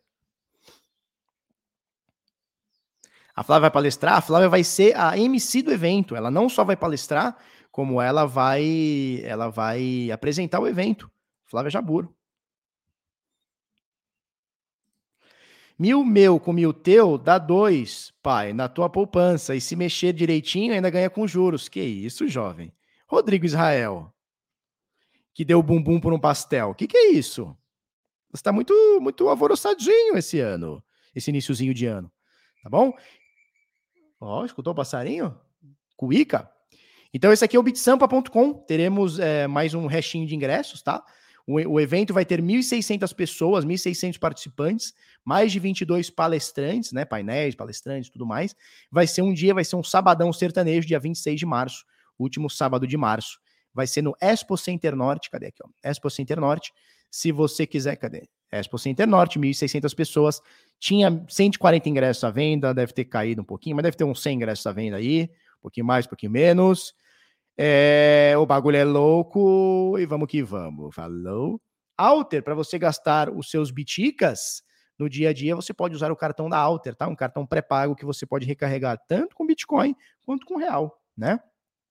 É, Real BRZ, que é a stablecoin deles, ou com o Real Real, né? Você manda lá e usa e você tem cashback, meio por cento de cashback em todas as compras acima de 10 reais que você fizer, você ganha um cashback em Bitcoin. Hum, que delícia. É isso. É, se você quiser, quiser mexer, pega uma latinha, bate uma na outra, tá? O link tá na descrição. Arroba canal Bitnada para você para você ajudar a gente. Estamos com 67.400 macumbeiros fortemente armados, loucos de uma figa. O link tá aqui na eu vou botar aqui, ó, no chat aqui. Entra aí, tá? Qual o valor do ingresso? Tá 250. Deixa eu olhar aqui. Eu já nem sei quando tá. Vamos achar aqui. Adquira já o seu ingresso. 260 pila, tá? Os últimos ingressos, 260 pila é o último lote, é o lote 3, acabou, acabou, acabou, acabado, e já era, e acabou, isso é fini, foi-se o mundo, meu nome é Raimundo, tá? É isso aí. Se você quiser, é nós. Vai ser dia 26 de março em São Paulo, São Paulo, tá? Na CryptoBR você adquire os ingressos. BRZ tem na rede BSC? Tem. Se você quiser, eu jogo o contrato aqui para você ir estudar. Ir atrás. Vou jogar o contrato aqui para você olhar. Ó. BRZ tem na BSC sim. Então você pode trocar o seu lucrinho do DeFi, né? É, por BRZ e jogar no Alter sem taxa, né? Show de bola? Por exemplo, aqui, vamos lá, One Inch. One Inch, vamos achar o One Inch aqui. Antes tinha CBRL, agora a gente vai botar o contrato aqui da BRZ, ó. Já achou aqui, ó, BRZ Token. Um dólar equivale a 5,57 BRZ, tá? Então joguei o contrato aqui, já tem a BRZ. Isso aqui eu tô na rede BSC, tá? Tô na rede BSC. Tô na mainnet da BSC, certo? Então, contrato joguei aí para você, depois dá uma olhadinha aí, na BRZ. Certo? Para o Mercado Pago tá cobrando 2% para compra de bitica. É, cara, os caras têm que ter spread, né? Não tem jeito, os caras querem um pedacinho aí dessa fatia, né? 2%. Eles estão achando que eles são quem? A Mercado Bitcoin para cobrar 2%? Um na ida, outro na volta? Que isso, jovem? Que isso, jovem?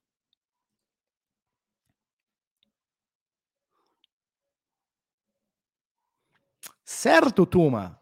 Certo, turma? Veja, eu não recomendo ninguém usar stablecoin de real, nem BRZ, nem a que for, tá? É uma forma de você pegar seu lucrinho tá, na rede BSC e jogar para Alter. Só isso que eu uso e mais nada.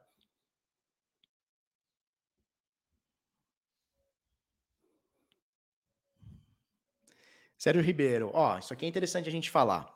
Turma, vocês querem que eu fique mais um pouquinho? Se sim, eu vou ter que pegar uma água lá na cozinha, na cozola. Vocês querem?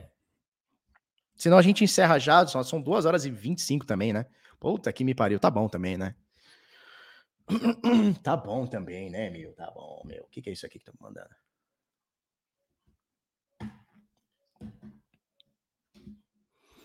Mercado pago sempre com taxas muito altas. né? não, não dá, né? Tem como, os caras têm que ganhar, né? Não tem jeito. É um risco do caramba mexer com o Bitcoin. O cara quer ganhar muito, 2%, ele quer ganhar, não tem jeito. Mas por que, que ele quer ganhar 2%? Porque ele não quer competir com corretora. A ideia do mercado pago não é competir com corretora. Ele não quer competir com a Binance, que cobra 0,07%, sei lá, 0,015, né? Mas 0,15, né? Ele não quer competir com a, com, a, com a Binance.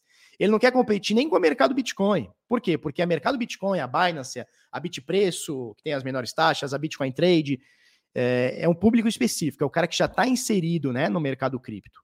Ele já, tá, ele já sabe como é que compra, ele já sabe, ele vem aqui no Bitnada, ele sabe como é que entra numa corretora, como é que põe em 2FA.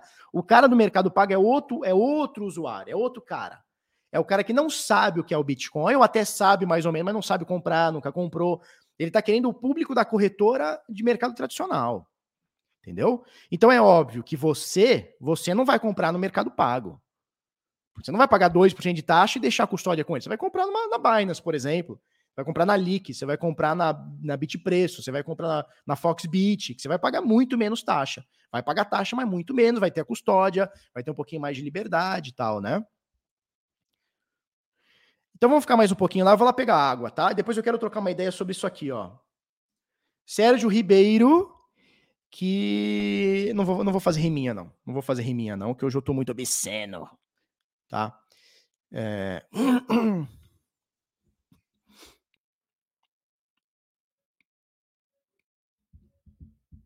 Tá? Eu vou pegar uma água lá, já volto. Dois palitos aí. Dá dois palitinhos.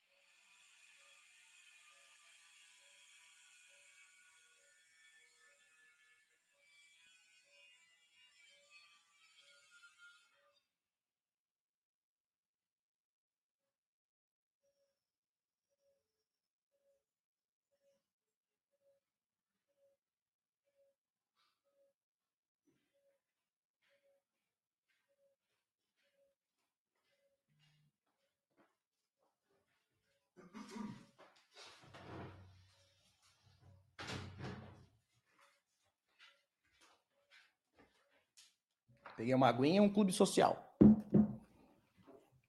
Você gosta de clube social? Eu gostava quando era criança, hoje em dia não. Sei lá.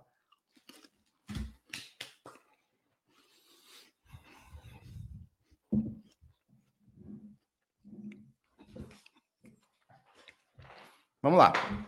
Eu quero trocar uma, uma ideia sobre essa frase aqui que o Sérgio Ribeiro está mandando para gente. Meu cunhado comprou BTT, que se eu não me engano é a BitTorrent, né? E não quer vender porque está no preju. Alguém falou para ele comprar cripto e ele comprou essa BTT. Acho que deve ter se confundido, só pode. Cara, a percepção da galera é a seguinte, tá? Da maioria das pessoas que entram por não entender uma conta simples. Não é questão de burrice ou inteligência, é, é, só, uma, é, é só um desconhecimento técnico de quando o cara entra no mercado cripto, tá? Que é esse aqui, ó.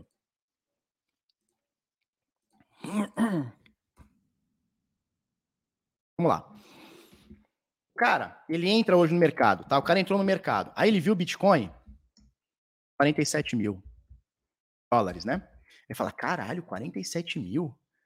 Aí ele entra no, no, vídeo no YouTube e ele vê que o carinha pagou mil dólares. Falou, porra, mil dólares, 47 mil, o cara ganhou 47 vezes. E aí ele viu que antes ainda o cara ganhou, o cara pagou 100 dólares. Falou, caralho, muito lucro. E antes ainda o cara pagou um dólar, pagou um centavo. Ele falou: caramba, teve alguém que pagou um 0,1 centavo de dólar e hoje tem todo esse lucro, né? O cara tem todo esse lucro hoje. Caramba, e se eu comprar hoje a BTT, que quanto que tá? Vamos ver quanto tá a BTT hoje.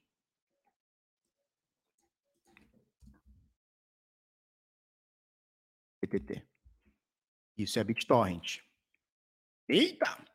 Entendeu essa aqui? Caramba. Por que eu não vou comprar BTT que hoje está 0.002? Ou seja, uma fração de um centavo. Ela está um quinto de um centavo. É como se eu pegasse um centavo e quebrasse em cinco. Né? Então, olha só. A BTT hoje tá 0.002 USD. Ela está numa fração de um centavo.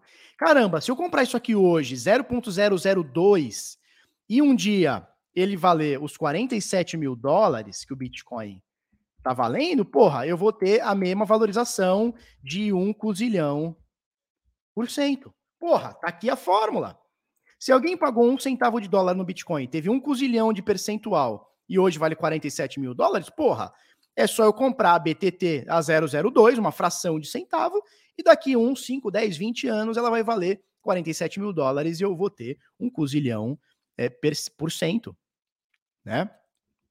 Só que o cara, só que o cara não percebe, o cara não percebe uma coisa chamada supply máximo, né? Então vamos supor, vamos voltar aqui.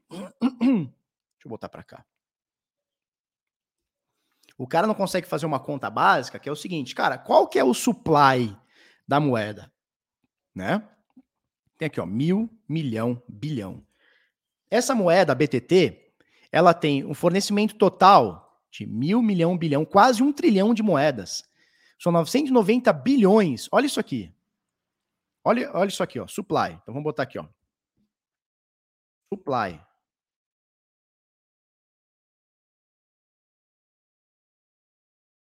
Supply. Porra. Supply. São 900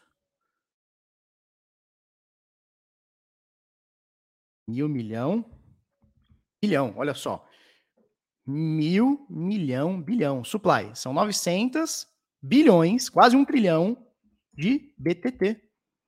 E aí você vai olhar o supply do Bitcoin, que eu sei que são 21 milhões, você sabe que é 21 milhões, mas vamos matar a dúvida aqui para não ter erro. Você clica aqui no Bitcoin e o supply do Bitcoin são 21 milhões de unidades. Porra, tem, tem zero a menos aqui, né? Então olha só, 21 mil milhão de BTC. Então, a, a, não, vou, não vou nem falar fundamentos, eu não vou falar de descentralização, eu não vou falar de efeito de rede, eu não vou falar nada disso. Eu vou fazer uma conta básica de supply. Estou mostrando para você uma conta básica de supply, tá? Oferta é, circulante, tá? Então, o Bitcoin tem 20 mil milhão. O Bitcoin tem 21 milhões de unidades. O BTT tem 900 bilhões de unidades, com B. Ou seja, 900 bi de moedas.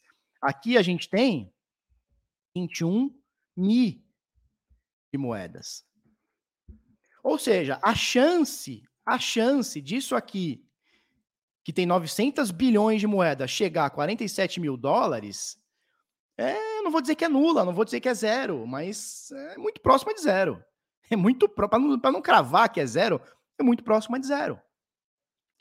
E mesmo que isso aqui chegue, que eu acho muito difícil, tá? Faltaria dinheiro no mundo para ter isso aqui. Mas vamos supor que chegue. Se aqui um dia chegar a 47 mil dólares, cara, o, o Bitcoin vai valer, porra, um trilhão, um zilhão por unidade. Entendeu? Não, é 900 bilhões. Mil, milhão, bilhão. É isso, né? Eu botei milhão. Deixa eu ver aqui. Mil, milhão, bilhão. São 900 bilhões de unidades, ó. Primeiro zero é mil, segundo zero é milhão, terceiro zero, bilhão, tá? 900 bilhões. É quase um trilhão de moedas. Mas 100 bilhões aqui seria um, um, trilhão de moedas aqui, né? Então isso aqui é uma conta básica, que às vezes o cara não faz, ele olha a moedinha. Então ele vai olhar a moedinha que hoje está 0,2. E não se atenta nessa bobeirinha aqui que é o supply, ó. Ele não vai se atentar nisso aqui. Como é que eu faço para grifar o texto? Ele não se atenta nisso aqui, ó, que é o supply.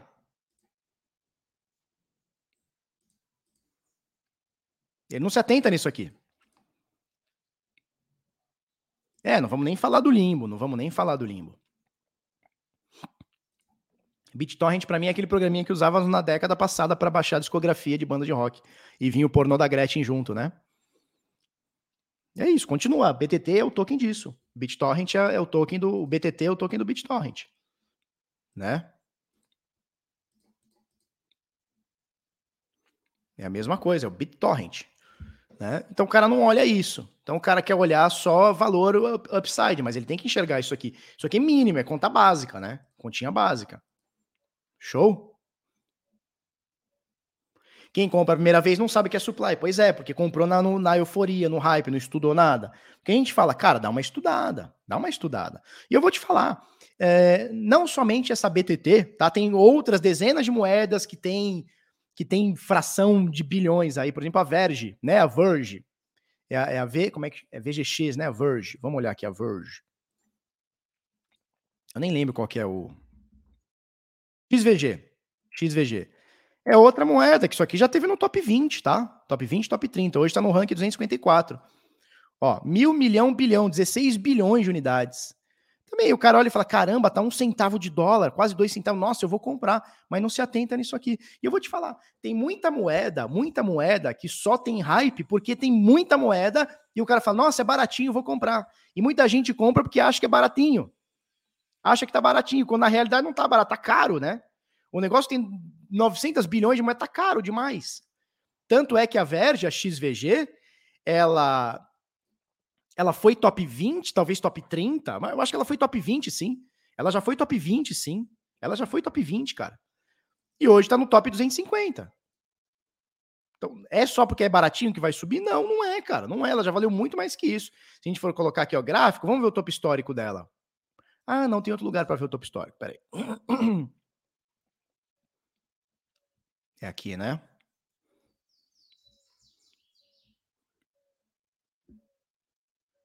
Ó, olha só.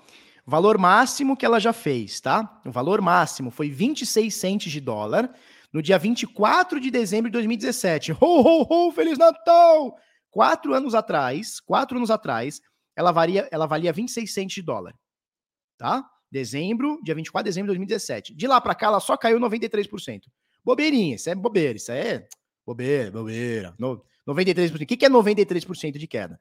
Muita gente comprou Verge, Verge, porque olhava e falava: nossa, um centavo, dois centavos, dez centavos, nossa, aqui é muito legal, vou comprar muito. E na realidade, não quer dizer muita coisa, né?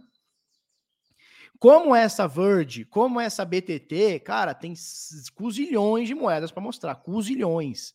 Poderia passar seis horas aqui só mostrando moeda que deu ruim.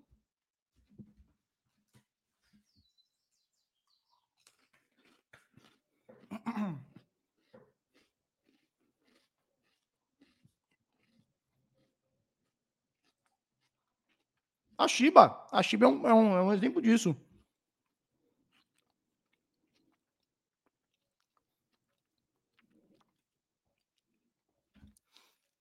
O Menino Dourado diz: ontem eu vi um slogan de vídeo falando que a Shiba vai bater 0,10 centavos de dólar.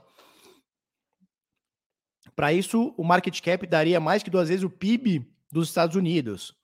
Cara, só tem uma chance hoje da Shiba bater alguma coisa perto de 10 centavos. Só tem uma chance, cara. Só tem uma chance. É ter queima de moedas ao ponto que ela vá queimando tanto, sei lá como, que aqueles trilhões, quatrilhões, quintulhões de moedas virem muito menos moedas. Só existe essa chance. Fora isso, não tem como. E assim, é, só com burn. E, cara, muito burn. Tem que ser muito burn. Eu não sei se está no white paper dos caras, eu não sei se está no projeto dos caras, não faço ideia, tá? Mas é a única forma. O negócio tem 4 trilhões de moedas, sei lá quantos tem. Sextilhões, sei lá quanto que tem, cara. Quintulhões, sextulhões, sei lá quanto que tem. A chance dela valer 10 centavos, um dólar, cara, é só se diminuir muito o supply. Lembra os sites que ficavam calculando quanto valeria a moeda X se tivesse market cap do Bitcoin? Lembro, cara. Até hoje tem, cara. Até hoje tem. Até hoje tem. Aí os caras ficam, ó, se algum dia tiver o mesmo preço, vai valer tanto. Mas não chega nunca, né, cara? Se você for parar pra ver, né, francês? A gente já tá um pouquinho mais de tempo aí, nessa, nessa jornada aí. Cara, quais moedas, quais moedas é, elas venceram o tempo? Ou estão vencendo o tempo, né? Quais moedas? Cara, você pega lá o Bitcoin, você pega o Ethereum, a XRP eu não gosto, já falei os motivos que não gosto dela e continuo, mas ela tá sobrevivendo ao tempo, pelo menos até agora ela vem sobrevivendo ao tempo.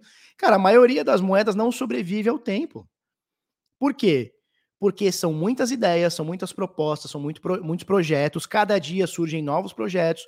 Os projetos passados, alguns vão ficando obsoletos, vai se melhorando, as blockchains vão melhorando, vão ganhando mais escalabilidade, vão tendo oito projetos e aquela coisa vai caindo. Então, por isso que eu digo, tem muita gente que fala assim, não, eu vou comprar e vou rodar. Cara, vou comprar e vai rodar o quê? O que, que você vai comprar e você vai rodar? Não é qualquer merdinha. Você vai comprar qualquer coisa e vai rodar e tá achando que vai ficar rico dessa forma? Não vai. Nessa época aqui da Verge, nós tínhamos três principais moedas que estavam hypadas. Três moedas hypadíssimas. Era a Verge, era a Tron e era a Nano. O que que é, é assim, elas estavam, é, era um hype do hype, as três. A Verge, inclusive, ela foi aceita como meio de pagamento, se eu não me engano, num site, eu não lembro se era o Pornhub, se era o Xvideos, eu não sei qual, tá? Então, assim, o que tá no hype hoje, cara, não necessariamente vai estar daqui um mês ou um ano. Tá? O pessoal fala muito da Shiba, Shiba, Shiba. Cara, procura duas moedas, uma chamada HTML Coin e outra chamada Strong Hands. Eram duas moedas, eram ou é ainda, ou são ainda, sei lá, que tem bilhões, trilhões, quatrilhões de moedas e tava no hype, e a turma também achava que ia comprar aquilo a 0,001 centavo ia valer um trilhão, né? E cadê? Procura aí, Strong Hands, mãos fortes. As mãos fortes. As mãos fortes são as que você passou o seu Bitcoin para elas, aí elas ficaram bem fortes. E as que te deram o token das mãos fortes ficaram fracas, né? Você ficou fraco. Então, assim, falava-se na Verge, falava-se na Tron, né? Tronix, é, TRX, e falava-se na Nano. Cadê as três? Tô falando de quatro anos atrás, cara. Quatro anos não é nada. Isso, a Tron ia ser a, a, a nova Ethereum. A Tron vai ser o Ethereum, vai ser. Não, a Verge é do, é do Pornhub, eu lembro disso. Algum site pornô aceitou a Verge. IOS, exatamente, a IOS. E a IOS vai ser o quê?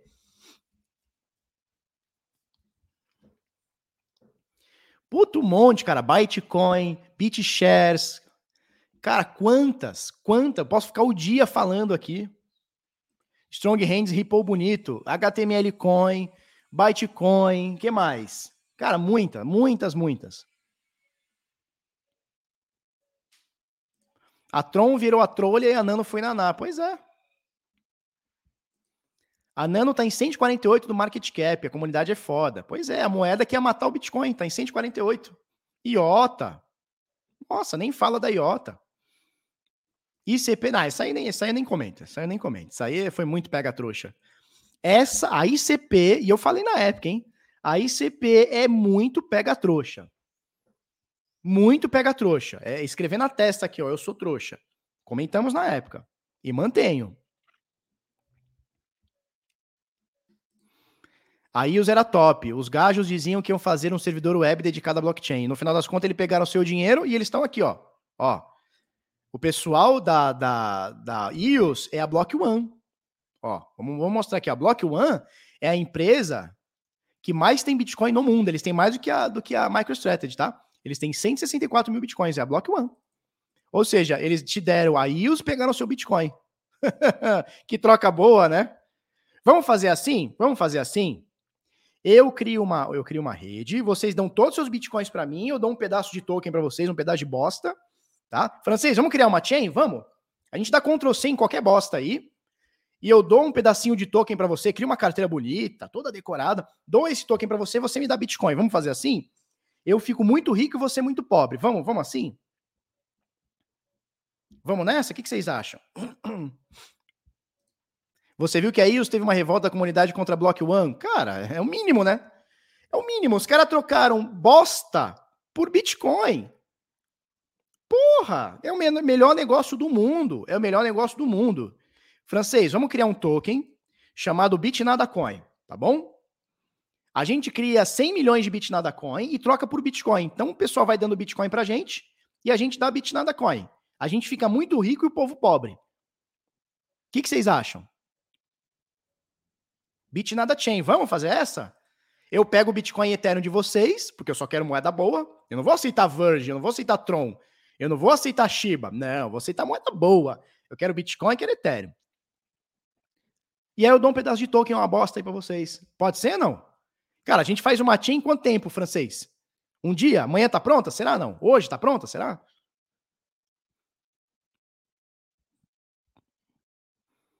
É golpe, não é golpe? Onde eu compro, tá vendo? A turma quer comprar.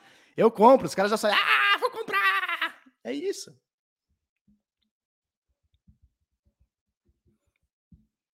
É um belo de um golpe, não é um belo de um golpe? É um belo golpe. A turma gosta de ser golpeada. Enquanto tiver gente querendo ser golpeado, vai ter gente golpeando. Enquanto tiver gente caindo nisso, vai ter gente golpeando. Aí, cê, aí vocês ficam com bit nada coin para sempre. Para sempre. Vai ser listado na Binance, vai ser listado na onde, vai não sei o quê. E agora o DeFi 3.0, e agora não sei o quê. Eu fico criando um monte de coisa e vocês ficam comprando. Aí depois eu saio com um monte de Bitcoin e vocês saem pobre. Olha que beleza. Olha que maravilha. Tenho 10 Bitcoin para trocar pela moeda. Cadê o site? Tá vendo? É fácil tirar dinheiro da galera. É muito fácil, cara. Né?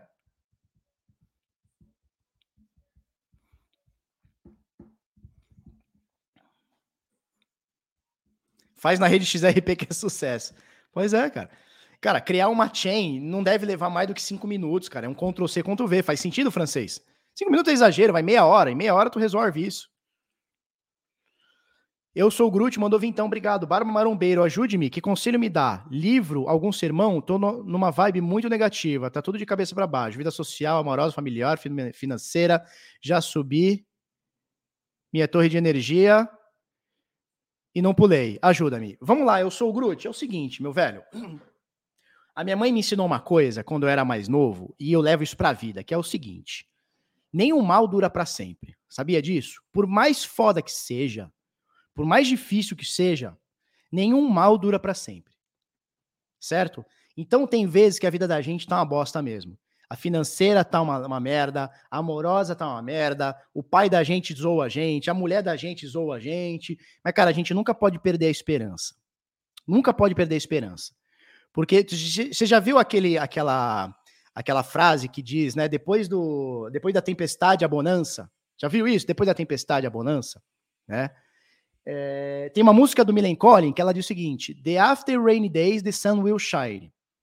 Depois do, do, dos dias chuvosos, o sol vai brilhar, tá? Então, por mais difícil que esteja, meu velho, tem que segurar as pontas, se pega em coisas boas, certo?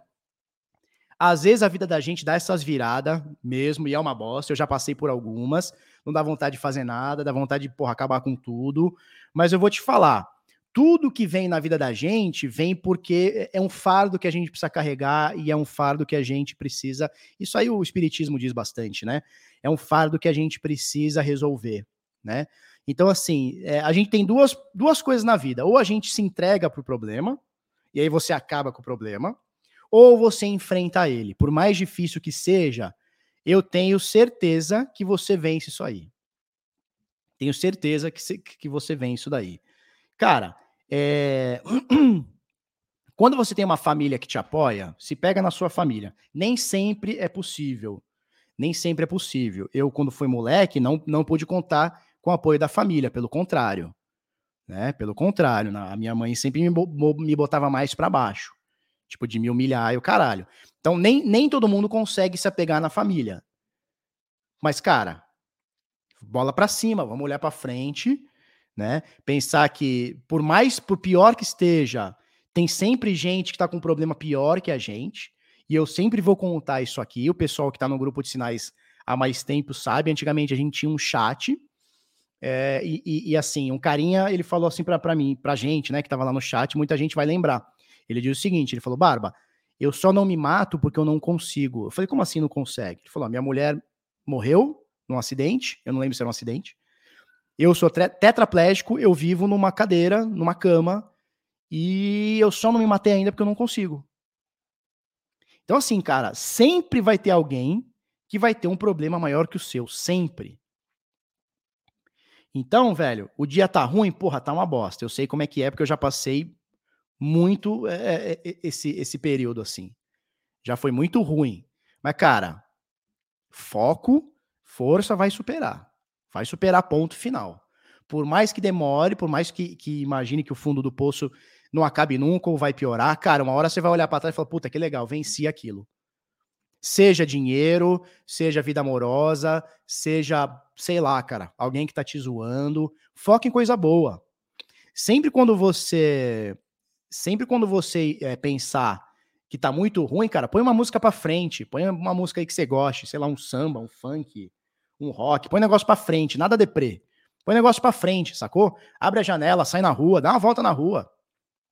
Entendeu? Não deixa, não deixa a tua mente definhar, não. Sempre olha para frente, sempre pensando o seguinte, cara, tem gente com um problema maior que o meu e tá superando.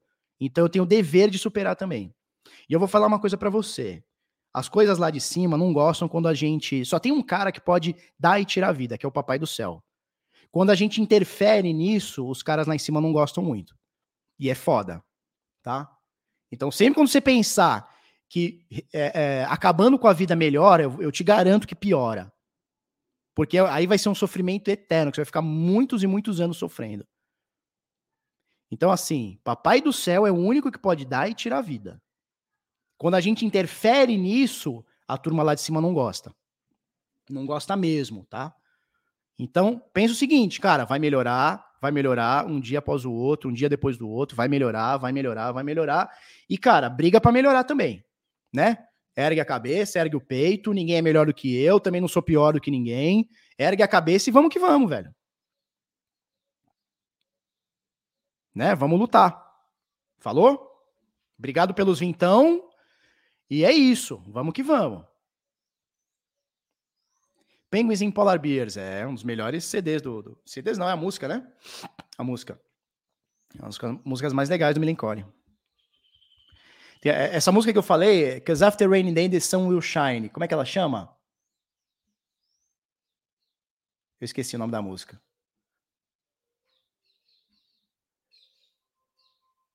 Ela chama Duck, Duck Pound. Deixa eu ver se é isso aqui.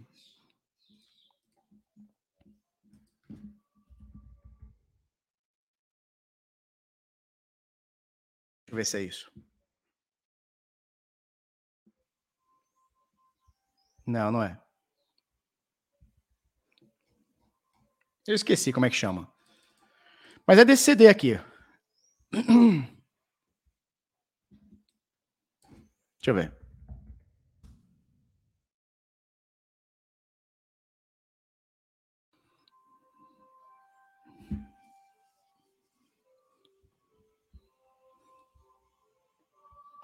Não, não é desse CD não, cara.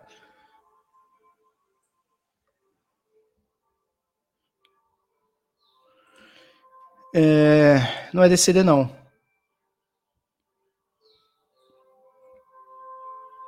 Ah, deve ser do Home from Home. Deixa eu ver. Fingers Crossed. A música chama Fingers Crossed. Essa música aqui, ó. Fingers Crossed. Dedos cruzados. Aqui, ó. Cause after raining day, the sun will shine. É essa música aqui. Vou botar aqui pro pessoal depois escutar aí. Essa música é muito boa. Me ajudou muito nos momentos difíceis da vida. Essa música aqui, ó. Show? Chama Fingers Crossed, Dedos Cruzados. Essa música do Gás, tá, tá rolando a musiquinha do Gás aqui, né? Isso, Fingers Crossed. Essa música é do Ultra Gás, né?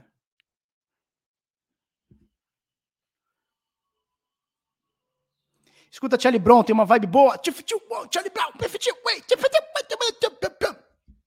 Alexa, toca Fingers Crossed do Millen Collin. Alexa vai tocar aí para vocês aí. Hein? Tô ligado, hein? Certo? Vamos, vamos, vamos girar o assunto? Vamos girar o assunto aqui? O que, que a gente tem falado aqui? Tá, a gente tava falando da Tá, dessas moedas aqui, né? Deu para entender esse raciocínio aqui, turma? Isso aqui é uma coisa que pouca gente entende. Quando o cara entende, ele fala: "Cara, não é que o BTT tá barato, ele tá muito caro". Tocou aí, né? tipo aí, tipo, ué, Charlie Brown, futebol. É assim Charlie Brown, não é? Pô, tem um cara serrando aqui, um caminhão do gás, um cara serrando. Tá foda, hein? É isso.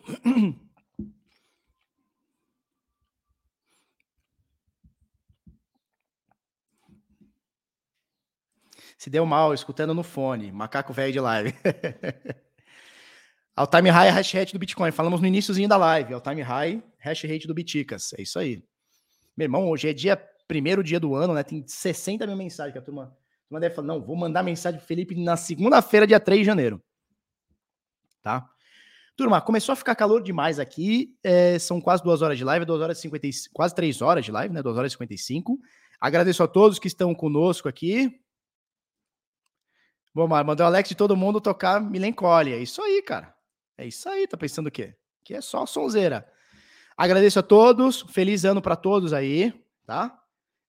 É, e é o seguinte, nada é pior, nada é ruim que não possa piorar, né? Tem isso também, né? Então é isso. Amanhã, 10 para da manhã, estaremos aí.